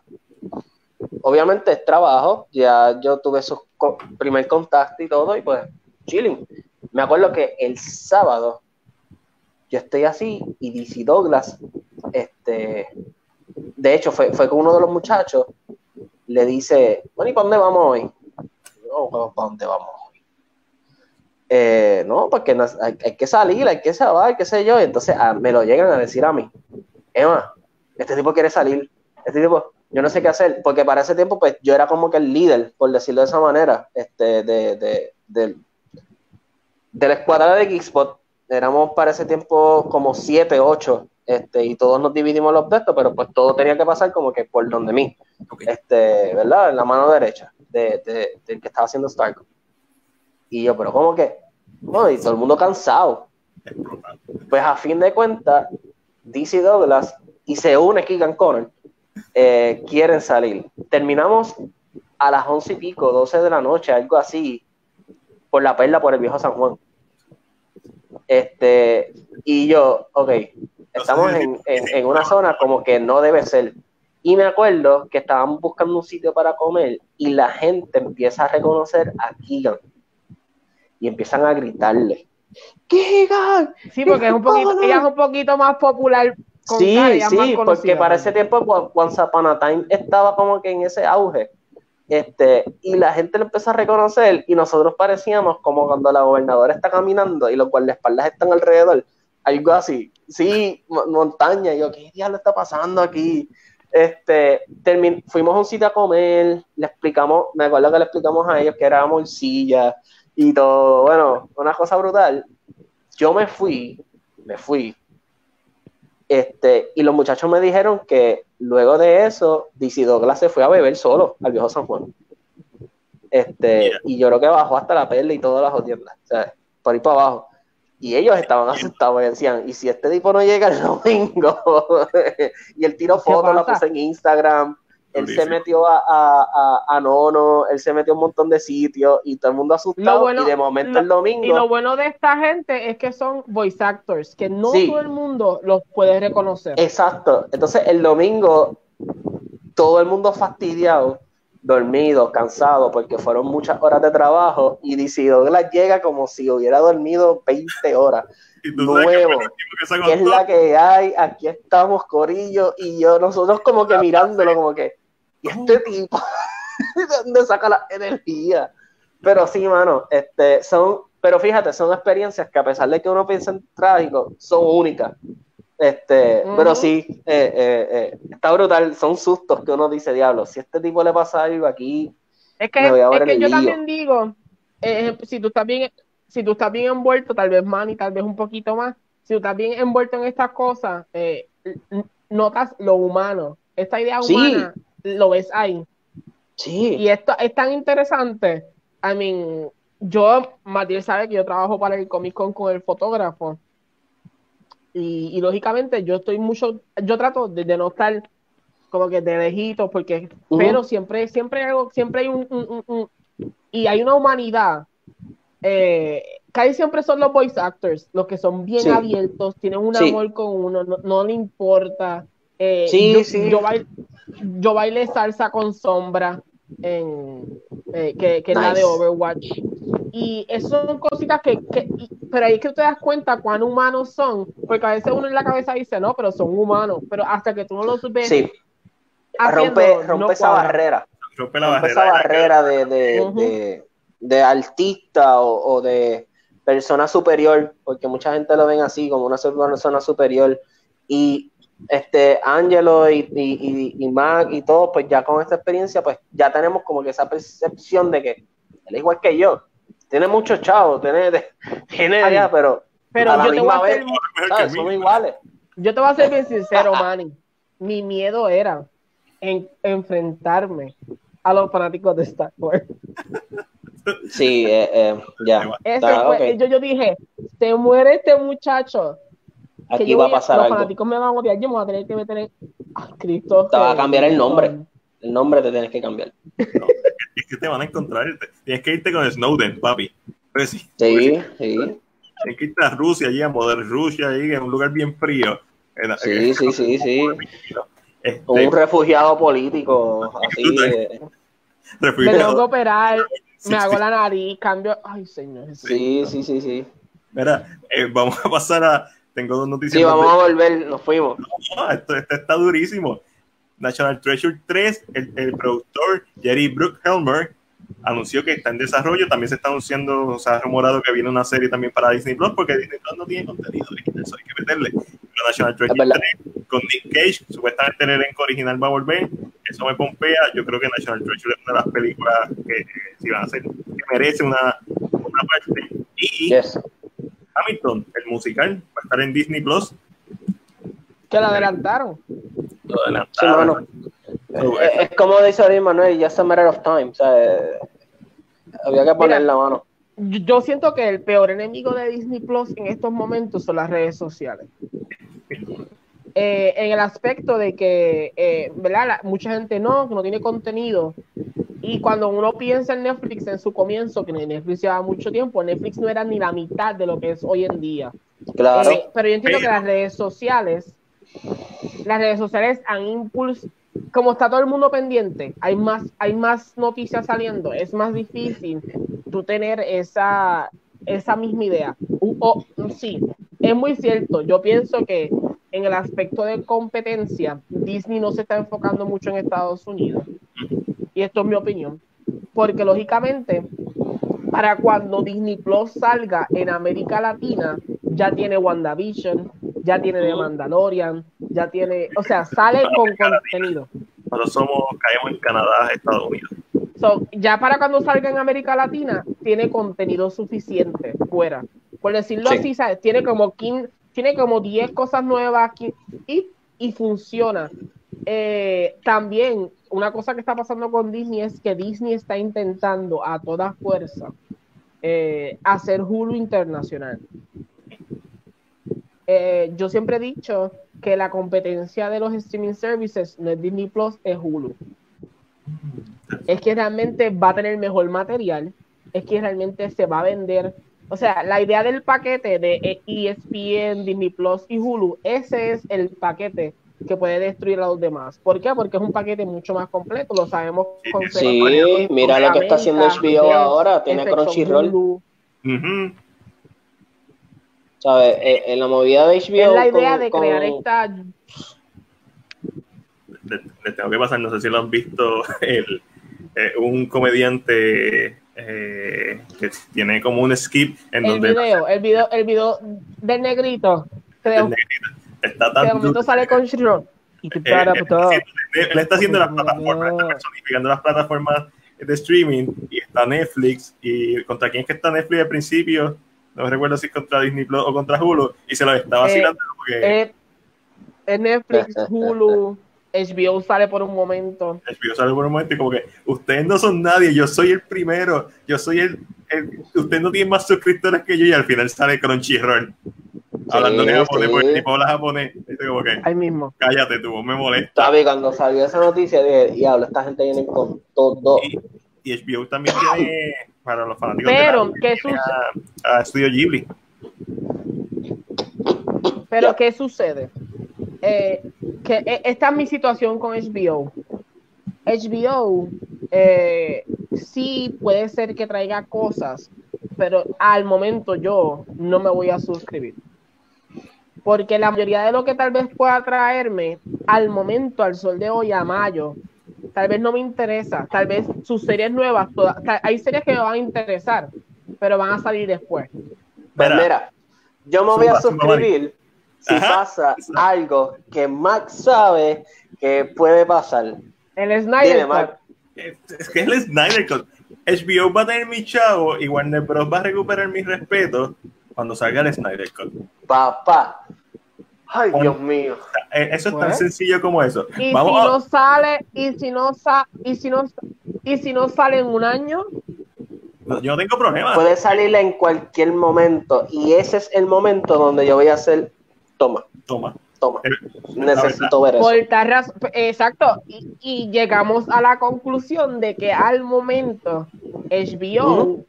No, puede ser que definitivamente. todavía no se convierta en una, porque No, todavía no, no, no. tiene, Eh, hubiera eh, sido perfecto, a mí, en un mundo perfecto, y yo se lo he dicho a Matiel, en un mundo perfecto, tú me hubieras dicho, cuando abra HBO, el Snyder Cut, ya eso, está. eso es en la Tierra 2. En la Tierra 2, mano. eso es lo que pasó. En la Tierra 2 no hubo COVID. En la Tierra 2, Kobe sigue vivo. Este, y el Snyder Cut salió, salió en el cine o salió en HBO. Yo te voy a decir algo, Magdiel. Si sale el Snyder Cut, nosotros lo- lo- lo- los seguidores cultistas debemos verlos todos juntos. Sí, mano. Dalo. Debemos hacer algo. Porque Sí, sí, eso, eh, eh, eso es un evento, es como Endgame, que fue un evento. eso debería serlo. Sí, vamos, vamos va- aquí, oficial, episodio número Oficial, 27. graban Eh, esto. Esto, esto ya está grabado por la posteridad. Cuando salga el no se va a tratar de verlo uno en su casa, vamos a verlo en Corillo.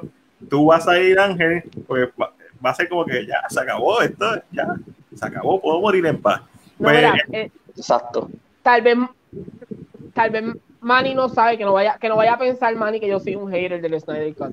Manny, Oye, yo para le expliqué, yo le expliqué, menos tranquila. Es, es que llegó Mano, oh, llegó un tiempo que el Snyder Cut más bien no paraba y yo me cansé tanto. Dije, no me hables de eso porque te voy Sí, a dar. sí, sí, voy, sí. pero- Es que, es que tienes que entender, ok, So, yo le tengo mucha admiración a la, como estaba hablando con, con Mac, yo le tengo mucha admiración a la visión y la filmografía que hace Zack Snyder. Y luego de las revelaciones que él ha hecho de cómo quería llevar el universo DC, eh, que por culpa de Warner Brothers no se pudo hacer porque era muy edgy o porque Mm. era fuera del contexto de lo que ellos querían llevar. Cuando yo vi todo eso, yo dije, ok, es el momento ahora, yo necesito ver entonces el Snyder Cut, Mm. porque por lo menos tengo esa probada de lo que iba a pasar, porque ya no va a pasar, No. Eh, eh, iba a pasar, ¿sabes? Él ya lo choteó como quien dice todo, Él- él- él- él- se sabe lo que iba a pasar.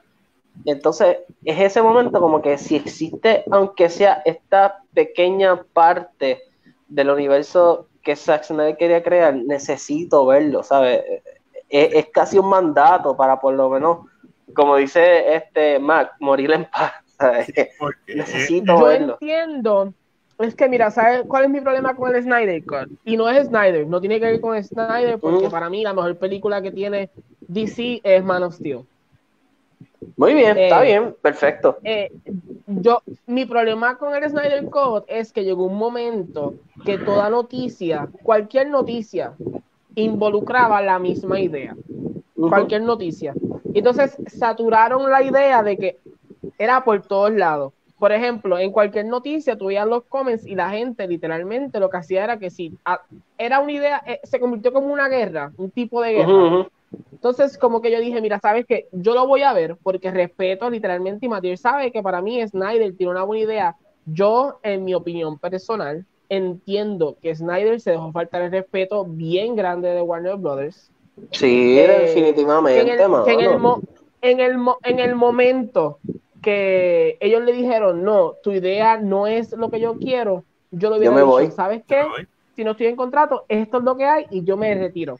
Pero, Eh, Claro, y, y- claro. y- y creo que mi, mi disyuntiva, mi disyuntiva está, o sea, yo lo quiero ver. Material sabe que yo lo quiero ver, Material sabe que día que salga, sea en Beyond sea en el Bioman, yo voy a estar ahí para verlo. eso lo voy a criticar dinero. igual. Mira, yo tengo Pero- mi copia de Justice League sin abrir, Pero la, el Steelbook, y cuando salga, de alguna forma u otra, yo la voy a conseguir y ponerla en mi Steelbook y, la, y el Justice League. No voy a votar, pero quizás lo pongo en algún otro lugar.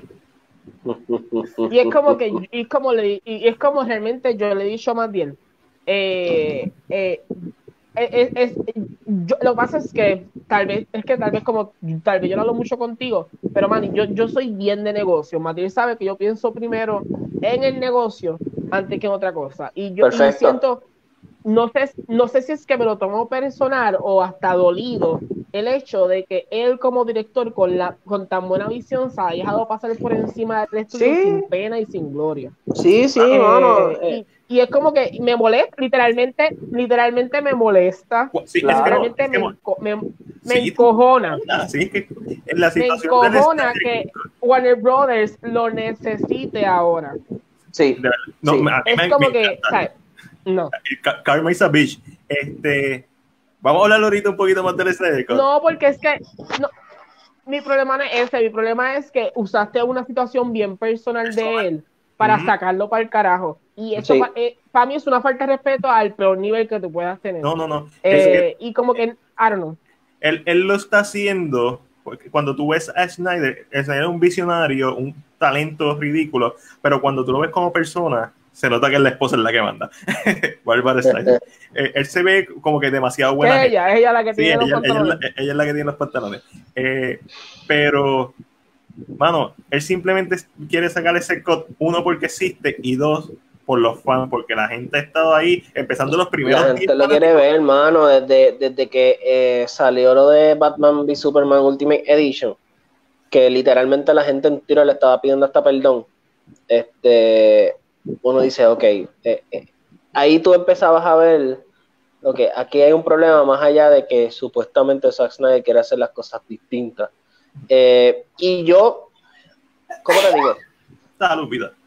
yo soy me encanta lo que hace lo que ha hecho Marvel durante Sí. todos estos años y quizás esta sea la opinión más bizarra o, o de una una en mil pero Marvel a pesar de todo el éxito que ha tenido de la de la, de la estrategia que ha tenido eh, y, y todo porque realmente pues es un solo esqueleto Ah, es una me fórmula. explico Estamos es una fórmula. O sea, las películas de Marvel se basan en que comenzamos salvando al mundo, tenemos problemas internos en el grupo, mientras esos problemas internos en el grupo pasan, el villano está por otro lado desarrollándose. Resolvemos nuestros conflictos personales, peleamos con el villano, ganamos y vamos para la siguiente película. No, es- eso es 100%. Eso es Marvel. Entonces, Yo digo que Eh, Marvel es la fórmula 50% comedia, 30 acción, 20 drama. ya, ya. Pero a la misma vez, eh, y yo, como te dije, que me gusta más el negocio, DC tenía la oportunidad de treparse en ese caballo. Definitivo, de mano.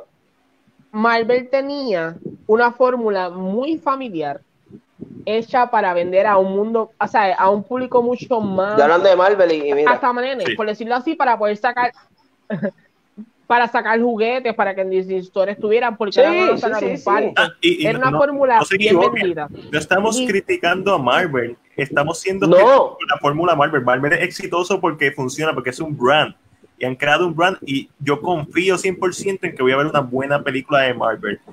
Claro. Pero no siempre Pero- entonces mi problema es que, mira, yo siempre, eh, estos temas me gustan, es como candente, no me gusta como que es como que, ah, mira, ¿qué sucede? Yo a Matías siempre le he dicho, Manny, yo a Matías siempre le he dicho que, que de una forma u otra, en negocios, DC perdió una oportunidad en negocios. No estoy hablando en, en tema general. ¿Por qué? Porque DC tenía la oportunidad de vender un universo muy distinto al de Marvel sin tener que irse en competencia directa. Yo subo por mi lado, Marvel, lógicamente, en ese aspecto, Marvel pues ya tiene una fórmula hecha. Eh, tú puedes hacer un universo mucho más oscuro, mucho más real, si lo quieres llamar de esta manera. Y eso es lo que querían hacer lo que Eso, es, lo que querían hacer, pero tú sabes que la cosa estaba mala. Cuando DC comenzó con la Santísima Trinidad de Batman, Superman y Wonder Woman y arrancaron y se fueron por la tangente, se fueron por el, por, por, el barranco. ¿Sabes? Ahí tú dijiste, ok, aquí está malo. Mientras tanto, Marvel comenzó con un superhéroe que era clase B, porque Iron Man es clase B. Iron Man se convirtió en clase A gracias a las películas y gracias a Robert Downey. Exacto. ¿Sabes? Porque si no llega a ser por esas películas, Iron Man no, no, no se sabe quién es. Clase A era Hulk, Captain America, Spider-Man y los X-Men. Ya, porque ni Thor, ni Thor, ni Black Widow, ni Hawkeye, nadie de eso. Marvel, o sea, de la manera en que lo han hecho, han elevado a esos superhéroes. Mientras tanto, DC, con su santísima trinidad, y no es eso. Porque no dice Es que el problema está en que cuando tienes un superhéroe que no es tan, tan, o sea, no es una santísima trinidad, no es tan popular, si tú fallas, la gente lo va a dejar fallar. Sí. Porque Sí, me gusta, pero es así, porque mira cuando apareció Spider-Man, ya todo el mundo estaba establecido, ya había un mundo entero por detrás. Esto es lo brillante de, Marvel Studios y de Kevin Feige, es que obviamente ellos empezaron a trabajar con lo que tenían, ellos no tenían Spider-Man, no tenían los X-Men, claro. lo que tenían, y ellos genialmente utilizaron estos personajes, especialmente en la primera fase, que es la, para mí es la mejor fase y la más distinta de todas, es la más realística que se siente, la más grounded que se siente, pero nos crearon un brand a un tal nivel de que tú me tiras una película de Black Widow que debió salir hace 10 años atrás y yo la voy a ver porque la voy a ver. en tu brand, yo confío en Marvel Studios y eso es lo que ha creado Marvel. Yo no confío en Warner Bros. No importa cuánta Aquaman tú me hagas, no importa cuánta Wonder Woman tú me hagas, yo no confío porque hoy en día, en, el, en la época de la tecnología... Se ve tan, tan triste eso, mano. Mano, este... estamos... Voy a, voy a hablar rapidito, ya que estábamos con Jerry Bruckheimer hablando de, de National Treasure 3 nadie importa. Boy 4 también la anunció, este tipo está guisando. Eh, Snowpiercer sale en mayo 17 ya mismo en TNT. The Last Dance, el último episodio es este weekend. Mortal Kombat 11 tiene un DLC Aftermath que va a continuar la historia, no sé para qué, pero vamos, vamos a hacer vamos a hacer una pausa porque yo entiendo que a Manny le gusta más los juegos, o vamos a vamos a expresarnos un poco sobre sobre qué tú crees de esta idea de que no sé si es por primera vez, pero para mí es la primera vez que yo veo un DLC impulsando la historia mucho más allá. ¿Sabes? No son personajes, no son. Es una historia completamente nueva. Estamos eh, hablando de, Mortal Kombat. Sí. Sí, de Aftermath. ¿Qué crees? ¿Te gusta la idea de que los juegos vivan más de más, más de dos años? Claro, The Witcher, The Witcher por poco se gana un Game of the Year con un DLC. ¿Sabes? Eh, eh, eh, es así, mano. Que The Witcher no me gusta. La, la, la, ahora mismo la industria del gaming y de la manera en que se supone que se desarrolle es esa, eso mismo, expandir un título lo más que tú puedas. este, yo ahora mismo estoy jugando, que estoy bien pegado, Horizon Zero Dawn. Excelente juego. Y, y, The Frozen Wilds, eso parece una, una historia aparte. ¿Qué pasó? yo juego este juego y eso, a mí esos robots me molestan tanto que tengo que parar el juego. Está bien, tranquilo. Este, pero, pero es eso. Entonces, The Witcher por poco gana un, Game of the Year solamente con un DLC. A ese nivel. es duro. So, con el, con el, Blood and Blood. Wine. Sí, no, no me acuerdo cómo se llamaba. Yo sé que, que, era un DLC por completo, mano. Y no sé si era la falta de, selección de Game of the Year, pero de momento tú lo ves ahí y tú dices, Eso es un DLC, mano. Eso es un DLC. Está, es un DLC, está allí. Sobre ese nivel. que, que, esto es algo que realmente está pasando ahora. O sea, que es lo que tú mencionas. Muchos juegos son muy directos, de así, hacen un DLC, no, no hay más del juego, lo jugaste, lo pasaste, de así. Eh, hay otros juegos que viven mucho más. Y yo entiendo, ¿verdad? Que de manera de negocio, lo esencial es que tu juego viva más de lo que debe vivir. Claro, mano. un ejemplo de este esto, por decirlo así, eh, Grand Theft Auto con su online. Y, vive súper largo y le siguen sacando material, le siguen sacando. Y mira, Oye, no solamente, no solamente Grand Theft, yo creo que el ejemplo, yo creo que el ejemplo más claro y más grande, a pesar de, ser un juego que yo realmente no, no le veo ni el son ni el ton, es Fortnite, ¿sabes? Fortnite es un juego gratis. Más sin embargo, mensualmente, y no sé cómo esté ahora mismo, pero mensualmente hacía más de 70 millones de dólares en microtransacciones. ¿Sabes? Este, yo te estoy dando la plataforma para que tú entres. Pero si tú quieres evolucionar, tienes que gastar. So, mano, eh, eh, eh, de eso se trata ahora mismo la, la, la, la, industria prácticamente de videojuegos. El esports está pasando eso, los muchos juegos online este, se está gastando. Este, estamos viendo um, Overwatch, um, Apex, Apex yo creo que es otro ejemplo que se puede dar.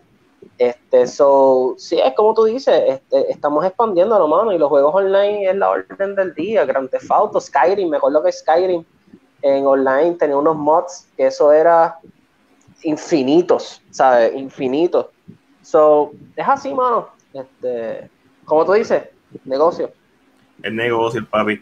Y este otro tema que te gusta a ti, Manny, el domingo, si no me equivoco, sale el segundo episodio de Undertaker, The Last Ride. Mira, eh, déjame ver cómo te puedo decir esto. Yo soy el director de Geekspot, um, pero también soy uh, parte de la página de Contralona. So, de cierta manera, puede decir que yo soy, eh, pertenezco indirectamente a la industria de la lucha libre. Este, ver a Undertaker hablar como de la manera en que está hablando, ver toda esta parte pietaje porque Undertaker eh, hay algo, hay algo en la, lucha libre que se llama cuidar el negocio. Eh, eh, la lucha libre es un negocio y hay muchas cosas que los fanáticos al sol de hoy saben y no deben saber. y Undertaker es una persona que cuida el negocio. al igual que personas veteranos como Ric Flair, eh, en Puerto Rico, podemos poner un Carlos Colón, un Rey González, cuidan el negocio, tratan de, que, ¿verdad?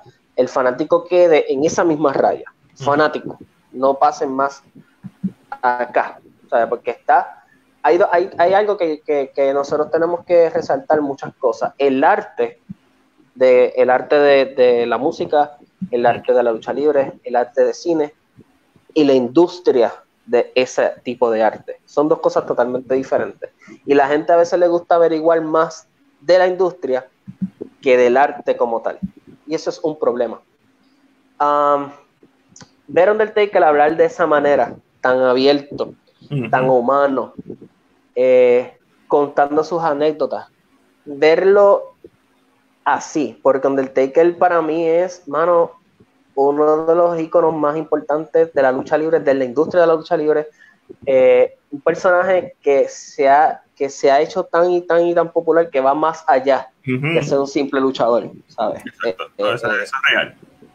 Este, si ustedes son fanáticos de la lucha libre, realmente tienen que ver este, este, esta serie. Si son personas que les gusta averiguar un poco más allá, también tienen que verla porque hay mucho backstage este, stuff, ¿sabes? Eh, y son cosas que jamás tú pensabas ver. Sea, ver a Undertaker cogiendo sus terapias antes de luchar, mm. eh, adolorido, eh, relajado, relajado, son, son cosas brutales y esta, y esta serie ya es un, un, timbre de alerta de que ya le queda poco. No, Sí, este este primer episodio ya lo demuestra. Él habla de sus miedos, Y los miedos de él son eso mismo. Este, yo no sé hasta cuánto yo puedo aguantar. Mi cuerpo sufre, pero el personaje del Undertaker vive. ¿Sabes? Este, y el personaje de Undertaker es tan imponente que no se sabe cuándo puede, cuándo debe de cortar. So, véanlo, mano, The Last Ride, es muy bueno. Es, eh, el Jordan, es, The Last Dance, eh, pero en, en, lucha libre. Sí, no, este, definitivo. Ambas, las quiero ver. Ambas las quiero ver. Eh, obviamente yo nací en el 90, pues yo me crié con The Attitude Era, este, yo me crié en la, en la, era de Rey González, del Pini, de León Maldita sea. Rico, exactamente, de, para afuera, para la calle, los hermanos del dolor. Muy bien, IWA. IWA, durísimo, y obviamente, pues obviamente también veía SmackDown cuando lo tiraban en guapa. So, y cierto, para mí esa sigue siendo una de las mejores eras de Rock, Stone Cold, The Big Show, The Undertaker, Triple H, Shawn Michael, o sea, metiéndole el corillo. So, sí, esa la tengo en la lista para ver y para mi sorpresa.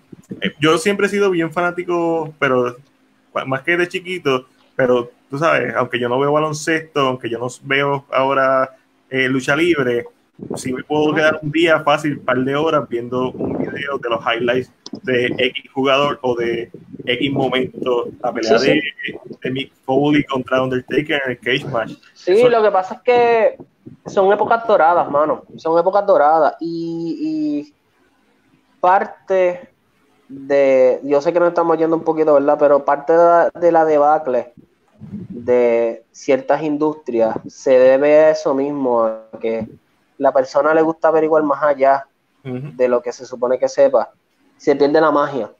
Las redes sociales son otras cosas que, ¿verdad? La red social es una herramienta como otra, como cualquier otra, pero el uso que le han dado ciertas personas eh, han lacerado de, de gran manera estas industrias y por eso es que ahora mismo no crean el mismo impacto que creaban antes, porque antes tú solamente dependías de una pantalla del televisor de tu casa y tenías que esperar a la X hora para saber qué iba a pasar, qué sorpresa iba a pasar.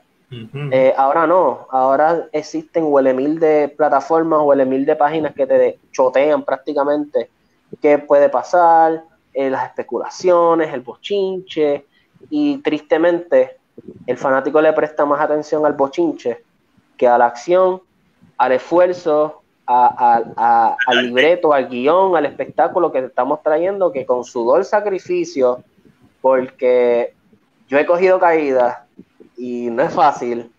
Eh, Gente, se están, se están viendo, la verdad. Eh, pero eso es otro tema. Eso, yo, puedo, yo puedo hablar de esto 20 horas. Pero es, es, real, mano. Eh, overall, en el tema de, de, la lucha, específicamente, yo no es que estoy muy al pendiente. Eh, mi abuelo, antes de que le diera eh, su derrame, siempre nos llevaba a la lucha, siempre nos, como que nos llevaba y te creaba esta idea de que hay un villano y que hay uno bueno. Sí. Eh, y era una, era una magia, que es lo que tú dices, era una magia. O sea, yo le tenía miedo al The Undertaker cuando tenía su manager que salían. O sea, era, esta magia que nació. Era esta magia, esta magia que existía. Eh, lógicamente, como tú mencionas, yo creo que las redes sociales, aunque han sido buenas para unas cosas, han dañado otras cosas de una forma. Definitivo. Definitivo. Eh, este la, idea de que hay tanta información y que la gente puede buscar lo que le dé la gana. Entonces, que la, eh, la, idea de que hoy en día, tal vez no con estos documentales que están saliendo, pero sino que estos personajes como las hermanas, que no me sé los nombres, que tienen un programa en, Entertainment, yo siento que eso quita un poco la magia de la lucha, porque la lucha eran dos personajes que la narrativa estaba hecha por los narradores por decirlo así. Eh, y como que le quito un poquito. Yo en lo personal, el sol de hoy, si me invitan a ver una lucha o está pasando, yo prefiero la de las mujeres. La, la siento más, como que más fuerte, la siento como más, maybe menos actuada. No sé si estoy mal, no sé. Eh, Pero se, eh, ven, se como más. Sí, esto depende, mano. Mira, la, la, la lucha libre es algo único. Um, y overall, la lucha libre se trata de dos personas arreglando sus diferencias en un cuadrilátero. Y ellos cuentan una historia en el ring, con sus movimientos, sus caídas, este, falsos finales, ¿verdad? Como, como se quieran llamar. Eh, hay muchos componentes que han dañado esto. Eh, quizás la psicología, quizás es que las personas sepan más de lo que verdad se supone que sea. Eh, hay una nueva generación que se, se, se van más por hacer backflips y, y, 20 vueltas y, y, 40, y 40 topes, pero la esencia, que es la historia, la dejaste atrás. Mira, mira, Entonces, ¿de qué vale eh, eh, dar 40 vueltas si esas 40 vueltas no tienen lógica ni sentido? ¿Cuál era, ¿Cuál era, el special de Hulk Hogan? Un leg drop. Un, leg, drop. Tirarte al ring con la pata. Eso, era, eso era. Mira, vamos a poner Puerto Rico. Puerto Rico, la era dorada. Ponte una lucha, y esta está matemática, ponte una lucha del Invader contra Chiquistar. Esa, eso, es, eso es una lucha de puños y patadas. Punto. No hace más nada, puños y patadas. Pero la historia era tan buena que cada puño y cada patada que tiraba el bueno, la gente hacía el fuá, el famoso fuá que hace el boricua. Ahora aquí hacen 20, 20 vueltas en su primera lucha y no te puedes lucir cuando llegue tu momento grande, porque ya lo, vi, ya lo diste todo. Entonces son, son varios factores, mano, y, la, y el factor de, de, de, historia, de psicología, se ha perdido, se ha perdido. ¿Cómo llevar a esa fanaticada? ¿Cómo, cómo llevarla a un momento donde se esté perdiendo y de momento recobrarla, hacer que griten o hacer que te odien o hacer que lloren. Esas cosas se han perdido. Eh, son muchas cosas, pero podemos hacer un especial después. literalmente es cómo ser un buen escritor. Claro, claro, y ese es otro, ese es otro tema también. Eh, el, el, que está detrás ha perdido mucho lápiz, so, eh, son muchas cositas, muchas cositas. Ya tenemos un especial Cine PR Geekspot hablan sobre la historia de la lucha. yo, yo, yo, yo, aprecio eh, como nostálgico, como fanático, pero yo no me atrevería a hablar de wrestling más allá de que no sea una conversación de fanáticos. Este, porque el que sabe, sabe, yo no sé. yo sí, yo, yo sé que tú sabes. Desde que, desde que, desde que me unía contra Lona, y, y, yo, yo soy igual, mi, mi, abuela fue la que me llevó a, a, a, la lucha, pero desde que estoy en Contralona y tú brincas al otro, al otro lado, eh, tú abres los ojos y tú ves muchas cosas este, que como fanático pues tú no veías. este, y te das cuenta de que, ok, eh, esto se brega de X manera, de X cosas, hay factores que se han dañado, hay factores que están bien, pero el público no reacciona. Son muchas cosas, mano. Esta generación, esta es una generación tan, tan, tan difícil de, de, complacer. Este, no solamente la lucha, muchas cosas. Este, pero llévatelo. y vamos a terminar como siempre con nuestra última sección, la esquina Marvel y el rincón DC, donde hablamos de todas las noticias relacionadas con el mundo de superhéroes, obviamente, especialmente de Marvel y DC. Y tenemos un par de noticias. La primera es de New Mutant. Aclarando, no vamos a hablar de, del Snyder Core ni de lo que hablamos hace rato. Ya lo hablamos, ya lo hablamos. Exacto, pero no, pero van a haber unas vertientes de eso, siempre hay ramificaciones. The New Mutants tiene una nueva fecha de estreno por decimoquinta vez. Normal. Estrena en agosto. Yo solamente estoy esperando ver cuándo van a cambiar la fecha nuevamente. Swan Thing adquiere los derechos de CW. Esto no significa que va a haber una segunda temporada, simplemente ha dicho vamos a tirar la primera, la tenemos, vamos a ver qué pasa. Y un rumor son rumores, esperamos que sea verdad, pero aparentemente Warner Bros. ya desistió de la idea de hacer la película de Supergirl y ahora está enfocado en hacer una película de Superman, trayendo de regreso a Henry Cavill. Sin embargo, aparentemente todavía hay problemas con la paga de Cavill. Cavill está pidiendo más de lo que ellos están dispuestos a dar. Son rumores, no sabemos nada, pero todo el mundo quiere ver una película de Man of Steel con Henry Cavill. Yo lo llamo ahorita y le pregunto a ver, pana por mío. Favor, por favor, Manny. Y la última noticia es que Robert Pattinson durante una entrevista con GQ dijo que no está haciendo ejercicio porque no quiere dar un mal ejemplo, que su entrenador le está pidiendo que haga ejercicio y mantenga en forma, pero él no piensa que eso como actor es un buen ejemplo, ya que en los 70 los tipos no se veían musculosos, James Dean no era musculoso. Buena suerte, buena suerte. ¿Por qué alguien dejó que publicaran eso? No entiendo. Por orden, Lo que estábamos hablando, redes sociales. Me voy a ir por orden. Vamos ahí. La primera, New Mutants. A Disney no le costó nada. Moverla de fecha no le cuesta otro peso más. Yo entiendo que, confían suficiente en la película. Plus, a la misma vez, entiendo que hay unas cosas de a quién Fox le vendió sus derechos de streaming. De streaming. Eso es algo que la gente no está hablando. Lógicamente, Fox es una compañía que no tiene un streaming service. So, ¿A quién le vendió esos derechos? Antes, de la compra. ¿Cuáles son las cláusulas en, en, ese, en ese contrato? Mucha gente, el rumor siempre fue, o se ha escuchado por ahí, que el rumor es que HBO es quien tiene los derechos. Por tal razón, Disney no va a dejar de perder chavos So, por eso entiendo que la están tirando a, a, a al no tienen, realmente no tienen nada que perder. Yo pagaría por verla porque llevo tanto que ya, ya, ya, la emoción de verla está como que quiero verla. ¿Qué está pasando? Porque se están tardando. Sí, eh, no sé si. pendiente del podcast que viene para decirle la nueva fecha de New Mutants. Manny, no sé si quieres hacer lo mismo que yo. Yo voy a tirar la, la opinión de todas las noticias para que sea más fácil. No, mano, lo de New Mutants es igual eh, New Mutants me tiene ya en el ajoro, como que, por favor, sáquenla.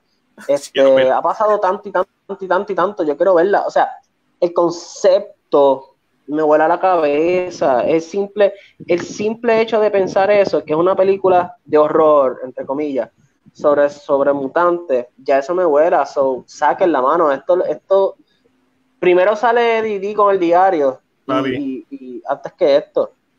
está devastador. Entonces, Angelito, Swantin. Sobre Swantin, es claro lo que está haciendo ahora mismo eh, Deseo Warner Brothers. Yo voy a tirar la serie en CW porque tiene mejor agarre, hay más público, es más fácil de crear un following. Oye, que se lo digo, si funciona en CW. No, pero en el aspecto de que hay público general. En CW, por decirlo de esta manera. Eh, CW va a tirarla cuando la vea el público general. Si tiene mucho following, tenemos una segunda season. Es darle un revamp a la idea, porque no todo el mundo pagó DC Universe. Ese fue tu peor error. Tirar algo que la gente tal vez no quería ver. Ya, cierto es. El rumor de la película de Superman. Espero que pase. Sí. Superman, todo el mundo quiere ver a Henry Cavill, eso es muy cierto, pero eh, yo entiendo que en un momento dado, quien puede traer a Superman a la mesa nuevamente va a ser The Rock. Eh, entiendo que ya Dana no se va a dejar meter las cabras de, Warner Brothers. Por tal razón, eh, aunque me encantaría, aunque me encantaría quien puede traer a la mesa Henry Cavill, entiendo que no es una película nueva, es Black Adam. A base de eso, entonces procedería una nueva película. Me encantaría, pero con esta idea de que quieren un Superman más joven, que están buscando algo diferente. Sí, no sí, sé. Yo no sé qué plan tienen ellos, de verdad. Y, vamos a hablar un poco de Robert Pattinson. Este, mano, mano, yo no sé si es que estoy bias por todo lo que ha pasado desde el Snyder Cut y por toda la información que ha salido de, de lo que básicamente le hicieron a Snyder, yo no tengo ningún tipo de deseo de ver esta película de Batman. Y cada cosa que ha salido de la película, menos me llama la atención. Más, más me prejuicia. Más Riff es un buen director, a mí me encanta su trilogía de su trilogía, no, la segunda parte de las nuevas de Planet of the Apes, Down y World of Planet of the Apes. Este, pero vamos a hablar de esta entrevista. No quiero hacer ejercicio porque eso es un mal ejemplo. Vamos a empezar porque si leyeron la entrevista, yo leí bastante de la entrevista, se escucha súper duchy. Se escucha como esta persona que se cree que está por encima del papel. Sí, sí, sí, sí. Tú eres Batman. Eres el, el máximo espécimen humano. Eres el, el humano en su nivel más alto y tú me estás diciendo que este estúpido que yo llevo defendiendo porque un buen actor, porque la gente siempre lo critica por Twilight, pero el tipo ha hecho Good Time, el tipo hizo The Lighthouse, el tipo hizo Remember Me, el tipo hizo Water for Elephant, el tipo ha hecho más trabajo, mucho más trabajo que ameritan que le demos una oportunidad como actor. Pero entonces él se tira, un, un tiro como ahorita que están hablando, él se tira un misil en los pies no, yo no voy a hacer ejercicio porque eso es darle un mal ejemplo. Y en los 70, cabrón, estamos en los 70, es 2020. La gente espera un poquito más de la, especialmente las películas de superhéroes. En los 70, la única película de superhéroes que existía era Superman. Exacto. Este, quiero escuchar su Están nadando en contra de la corriente y la corriente está bien fuerte. Papi, cuando tú tienes tus últimas dos interpretaciones de Batman, es un Christian Bale, que el tipo subió 100 libras en seis meses para poder hacer el papel. No, no, no, no, no. Cuando salió una entrevista de que Henry Cavill le tuvo miedo a Ben Affleck porque lo vio tan y tan grande que él dijo, ¿qué está pasando? O sea, Ben Affleck alzando 300 y pico libras en squats, en, en deadlift, eh, ¿sabes? Cuando tú ves eso y de momento tú ves a Robert Pattinson que está entrenando, es como que, claro, ¿en dónde caímos? ¿Qué hicimos mal? ¿Sabes? ¿Por qué nos merecemos esto? y yo le quiero dar todas las oportunidades a vida y por haber a esta película, pero cada cosa que sale me interesa menos. Angelito.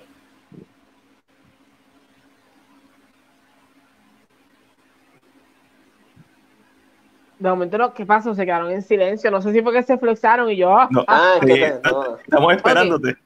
ok, mi opinión es la siguiente: va a ir directa, sin miedo, sin pena yo, ah, yo pienso que hay dos cosas que están pasando en estos momentos. Una, Robert va a ser de Bruce, no va a ser de Batman. Correcto. Dos, eh, yo entiendo que por ser más Reeves y por lo que sabemos de la película, no, no es que la esté esperando, vamos a ser claros, no es que la esté esperando, no es que la estoy defendiendo a muerte tampoco, pero yo entiendo que por ser más Reeves y por ser literalmente la visión que él quiere, están dejando a Robert irse con la suya con este comentario, porque tal vez se van a ver bien diferentes Batman y Bruce. Sí, a lo mejor eh, ya grabado todas sus escenas de eh, Batman. Entiendo que existe esta posibilidad de hacerlos bien visualmente distintos, porque como sabemos, quien se ha visto haciendo el Stone Double, el Stone Double de, de Ben Affleck. Ben Affleck, que es gigante, otro Ben Affleck. Que, este, super, el tipo es súper grande, el tipo se ve súper cuando yo vi la foto de ese eh, yo, yo dije que hace Ben Affleck con el traje nuevo de, de, de Robert Pattinson. momento. A mí me, a mí me está, a mí me, a mí me está dando esta impresión, esta simple impresión, y puede ser que me esté equivocando, para mí me está dando esta impresión que la actuación de Bruce va a ser buenísima porque tienen a, a Robert y Batman va a ser una historia completamente distinta. Se van a ver tan distintos que cuando tú los veas vas a decir, es que no es el mismo. Puede ser que a mí lo que siempre yo he pensado de esta interpretación en base a todo lo que ha salido es que esto es básicamente otra Tim Burton Batman, porque Michael Keaton tampoco es que Michael Keaton no hizo ni una abdominal para hacer esa película, vamos a ver claro, ni un pucho. Era el, traje el que lo hacía ver cool. sí, el traje, la inteligencia, los trucos así. A lo mejor se yo, yo entiendo que si realmente este va a ser el caso, a mí, esto es especulación, no me tomen la palabra, pero si realmente va a ser el caso, entiendo un poco el approach que está tomando él, porque lógicamente, si le dijeron, tú no tienes que hacer ejercicio, no te tienes que preocupar, porque la gran diferencia, que esto es una cosa que, siempre... El problema de esta entrevista es que él dice, mi trainer me dijo que me mantuviera haciendo ejercicio y yo no he hecho nada. Él dice incluso en la entrevista que Soy Gravit se comunicó y que ya se ha mantenido haciendo ejercicio, pero que él no. Pero loco. ¿Pero qué sucede? Las fotos que salieron de, de, Robert Pattinson antes del COVID. es que salió, que, que el tipo tiene uno, uno, uno salió buff, salió grande. Y, de momento tú dejas de hacer ejercicio. El, el, el, problema aquí está, que es, eh, que es la narrativa que yo no creo y, y tengo problema en creer, es que el manager, sabiendo el libreto, o sabiendo, lo deja sacar ese tipo de. So, esto no es problema de que el manager lo dejó. A mí me da ni. Porque, perdónenme, pero a mí el actor si tú no eres un, un Chris Evans, un Robert Downey Jr., un Al Pacino, un Leonardo DiCaprio, tu manager controla tu carrera. Así de fácil. Definitivamente. Es más, hasta la, hasta la roca, yo estoy bien seguro que es Dana quien controla cada palabra que sale de esa boca. So, por tal razón, pues, yo, creo, y, siempre lo que. Porque yo no le veo nada bueno a esta noticia. porque... no, eh, eh, o sea, tú sabes lo que yo le veo a la noticia, que la gente está hablando de Batman otra vez. yo necesito que tú hables neuromarketing, como dicen por ahí, pero Exacto. es que, ay, no sé, mano, es que eh, existe la posibilidad, pero quién sabe cuando veamos la película el tipo está super pop o sale de la cuarentena porque no lo hemos visto. Ojalá. yo no creo. El problema es la narrativa se me hace rara yo lo que pienso es que él ya terminó sus escenas de Batman como Batman y por eso es que él está relax. Pero es que independientemente ese tipo de comentarios, conociendo el fandom, tú no los haces. Él en esta, en esta entrevista él hizo un set de fotos él mismo y no se ve grande, se ve normal. Eso no ayuda. Aquí hay muchos elementos que no ayudan incluyendo de que la película pues tampoco que se ve como que algo wow hasta ahora puede ser que sea la película de Batman. con la fanaticada de hoy en día que es una fanaticada que ha crecido con héroes atléticos y personas que se tienen que ver bien físicamente ¿sabes? es que yo entiendo que eh, mucha gente está cayendo en una narrativa. Y eso es culpa de eh, Marvel en el aspecto el aspecto de que esta narrativa está creada, está hecha. Eh, y yo entiendo que muchos fanáticos de Batman, muchos fanáticos que le encantó Veo, muchos fanáticos que le encantó Affleck, se están consumiendo por la narrativa que está saliendo. ¿Qué pasa? Eh, puede, a mí, podemos volver a este podcast cuando salga de Batman y hablamos cuando y lo podemos volver a hacer. Pero yo, en mi opinión, yo entiendo que algo está pasando en la narrativa para provocar la conversación. A mí no me sorprendería que, como dice Matías, el término de hacer sus escenas de Batman, lo que le queda es Bruce Wayne, y lógicamente le están permitiendo hablar y decir lo que le dé la gana, porque qué mejor tema que tú digas, el próximo Batman no está haciendo ejercicio. Eso vende solo, porque es que vende. pero, parece, parece un bochinche de, de, de, Juan Gabriel no está muerto, él está escondido. Sí. pero, vende solo. Pero vende solo. a, mí, ellos no ellos no están pensando en los fanáticos. Aquí los chavos están en el Sí, no, definitivamente. Aquí no están pensando para nada en los fanáticos. en mi opinión, vende solo yo siento que, yo siento que cuando veamos cuando veamos la película nos va a gustar. Yo pienso que cuando la veamos, por más que estemos odiando lo que las noticias que están saliendo, nos va a gustar la película y la narrativa funcionó suficiente para mantener el tema de Batman corriendo, aunque no había forma de mantenerla corriendo. La, la, historia es algo que siempre hay que estar vigilante a ella para no repetirla. Yo no pienso que esto va a ser un Batman and Robin, no para nada. De hecho, toda mi expectativa es que sea un Batman 89, en el sentido de que un nuevo estilo de Batman, con una nueva visión de Batman, algo bien estético, algo bien diferente, y igual de exitoso, obviamente contemporáneo.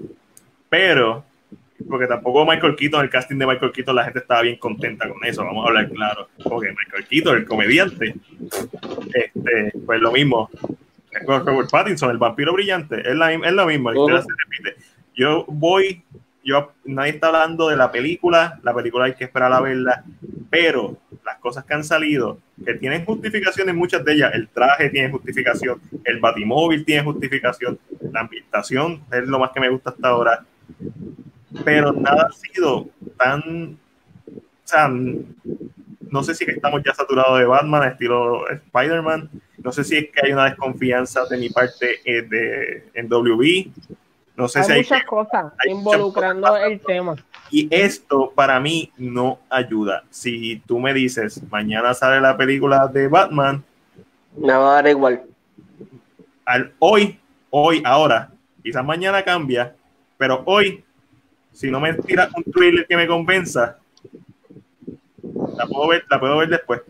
La veo cuando si la última sala con No, y yo, y yo, estoy seguro que eso va a pasar, porque esa es la idea del trailer. El trailer es venderte la película. pero por eso es que yo siempre le he dicho a Matiel, yo hablo mucho en negocio, yo hablo mucho de chavo, yo hablo mucho del one-on-one, de cómo el negocio funciona. Y no es que es un experto tampoco, pero yo siento, quitándome a Batman de encima, o sea, quitándome el fanático, yo siento que todo esto es puro negocio. Lo que está pasando es negocio. Literalmente. Hay, algo, yo, estudio, yo mi, mi grado social de marketing eh, de la música, marketing es, literalmente en marketing, las mismas, esto son las mismas clases que coge cualquiera para marketing. Y sí existe mal marketing. Esa es una de las cosas que te dicen. Te dicen, es bueno que estés hablando, pero no es bueno que estés hablando mal de ti. A menos que no te interese. No, pero. Es bueno en marketing. pero no es tan bueno como relaciones públicas. Pero yo entiendo que también esa narrativa de que mm, el mal marketing, mm, eso cambió. Yo entiendo que esa, esa narrativa de antes, porque el problema es que es una narrativa de no redes sociales. Muchas de estas clases mm, venían del marketing controlado, lo que se conoce como el marketing. Y, yo, entiendo que hoy en día con las redes sociales, cuando las noticias salen primero, que cuando uno, un, o alguien oficial las dice, que ese es el mayor problema. Eh, no, no, no, sé si han visto la rueda de prensa que le he repetido siete veces, que son los productores o las cabezas de Sony, eh, de Disney, eh, de Amazon, de, y ellos lo dicen, claro. El problema hoy en día está en que la noticia sale primero que el statement oficial. Entonces, muchas veces las conversaciones de casting salen primero antes que anunciemos, mira, no nos gustó este actor, nos gustó el otro. Y muchas veces ese es el, eh, y, y, por lo menos en este caso de, de, Batman, en este caso específico de esta película, porque es esta película específica, yo entiendo que la narrativa es eso. La narrativa es crear una más hasta pensar que hay una mala idea. Ay, va a ser mala película, la voy a ver por mala. A, lo mejor, a lo mejor porque no me va a gustar. Están bajando las expectativas, podría ser, no es descabellado pensarlo, si eso es lo que estás queriendo decir, bajando las expectativas para que cuando la veas, ¡boom!, te vuelva la cabeza. Es posible, pero tú estás creando una desconfianza al público en, de por sí con un actor que tú no quieres ver como Batman, cuando, especialmente cuando hay una gran fanaticada, no necesariamente el público general, pero hay, una, hay un culto que quería ver a Affleck. Sí. Quizás tú estás creando esta desconfianza. Eh, ¿Cómo te digo? Desconfianza entre comillas. El problema es que si la creas de verdad, entonces vas a tener un problema. Eh, pero lo que sucede es que la mala narrativa de Pattinson venía antes. Sí, ellos, se enfrentaron a la mala narrativa. Definitivamente, cuando escogieron a Pattinson para hacer de Batman o de Bruce Wayne, la narrativa iba en su contra. Claro. ¿Qué yo puedo hacer?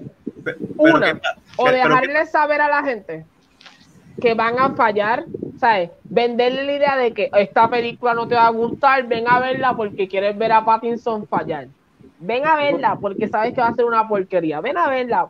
Esa narrativa funciona porque literalmente de una manera u otra, esa psicología inversa funciona. So, yo siempre he pensado, y, y again, esto puede ser mentira, puede ser que me estén, pero yo siempre he pensado que no, no, pienso que estés descabellado ciertas cosas que estás diciendo, pero overall, no, no sé. No, eh, eh, eh, es real lo que está diciendo, es arriesgado, pero es real.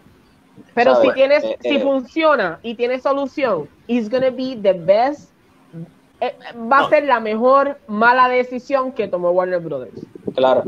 Yo pienso en este caso que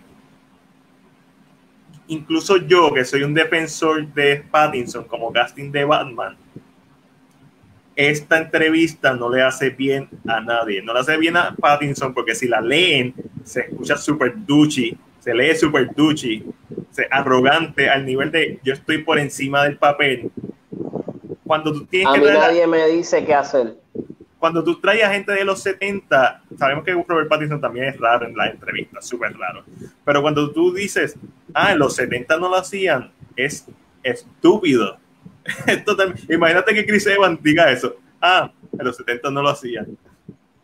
Sí, sí, sí, que Henry Cavill dijera, pero es que Christopher Reeve es un flaco. ¿Para qué va a hacer ejercicio? No, Christopher Reeve era un tipo que era bien atlético. Cuando tú lo ves y él cambia su postura cuando era Clark Kent y cuando era Superman, o sea, claro, no es un Henry Cavill, pero para, ese, para su tiempo él personificaba a Superman a la perfección. Este, yo lo que pienso en este caso es que esto no le hace bien a nadie. Sí, la gente está hablando, pero la gente está hablando negativo. La gente iba a hablar como quiera. Y es una entrevista que como desde el punto de vista de él, encerrado en la casa, con él se hizo las mismas fotos, es el que está hablando. Para mí es súper fucked up que este tipo, que, que posiblemente pueda dar una gran actuación, diga, básicamente yo no me necesito preparar físicamente, yo necesito estar en forma para hacer el personaje de Batman. Claro, repito, no sabemos el contexto. Yo sí, sí. ¿De quién, Es, la ¿De quién, es, ¿De quién es la entrevista? EQ. Léela y es bien rara, como siempre, como todo lo que él hace cuando habla. Este, es que no sé, a mí, lo que pasa es que yo entiendo que literalmente Warner Bros. ha recibido tan mala noticia después, lógicamente hablando de Flash, cuando pasó lo del famoso show, que es más fácil yo manejar una crisis de que mi actor dijo esto a donde hay un video público. So, yo entiendo que algo está pasando, hay una mentalidad corriendo de que... Pero, mano, no era más fácil quizás enseñar dos o tres screenshots de Batman en acción con, con Colin Farrell o, o algo así. Tíralo, como si fuera filtrado, mano. No era, no era, más fácil decir, ya yo terminé mi escena de Batman y por eso no estoy haciendo ejercicio. Yo, exacto. yo al sol de hoy, yo al sol hoy aquí, ¿en qué día estamos hoy? No sé que estamos a 19. 12, 14. yo no sé qué día. Hoy 15. 15 yo digo 15, que, yo aquí digo que para mí están jugando, están jugando con la narrativa para que tú bajes todas tus expectativas completamente sobre Batman y cuando llegue a verla. Vuelvo y digo. Yo digo que esta película va a tener el peor opening de una película de Batman de los pasados 10 años. Eh, vuelvo y digo, es posible, es arriesgado, pero es posible. El temor es que por tratar de llamar la atención y de hacer el buzz en esto, a largo plazo, a largo plazo no, a corto plazo creas, crees una crisis real, porque entonces la gente se cogió de, pecho lo que está pasando. Y, entonces ahí tú vas a decir, ok, yo metí la mano y la, mano salió en fanga. Ya la gente no le, ya Warner Bros. está en una posición con el con nada más mala.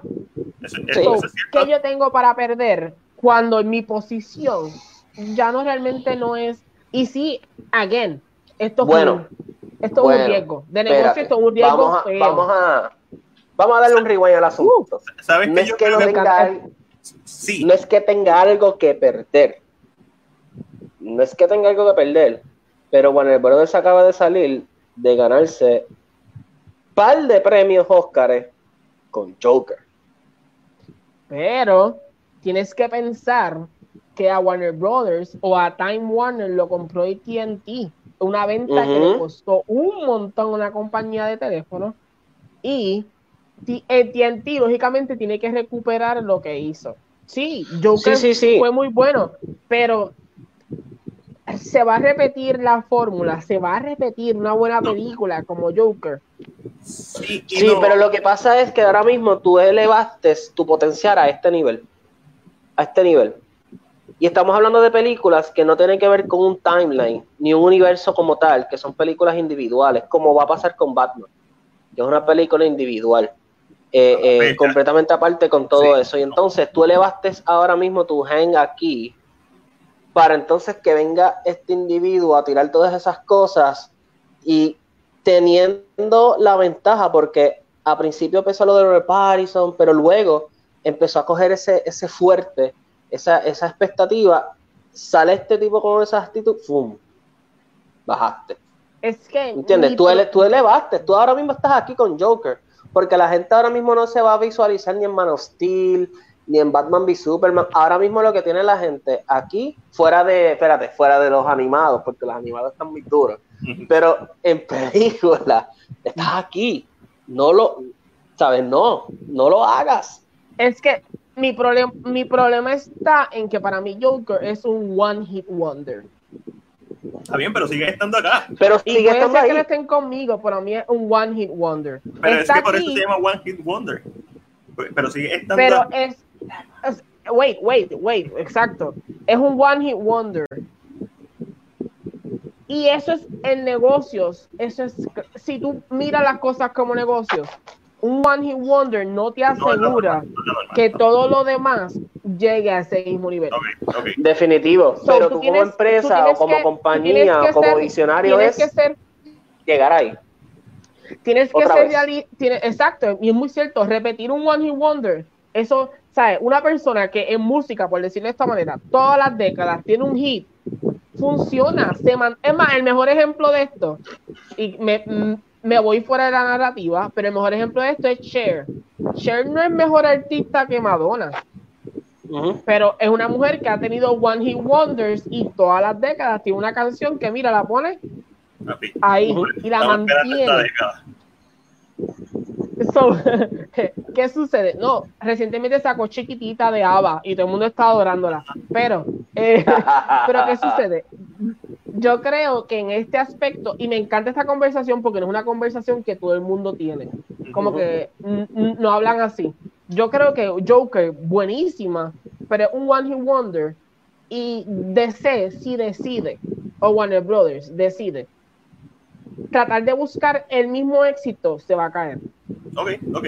No, definitivo. Lo puede está- lograr, lo puede Sí. lograr. Pero, pero tu meta, tu Pero meta yo debe ser entiendo esa. que con Batman tienen que impulsar eso siempre.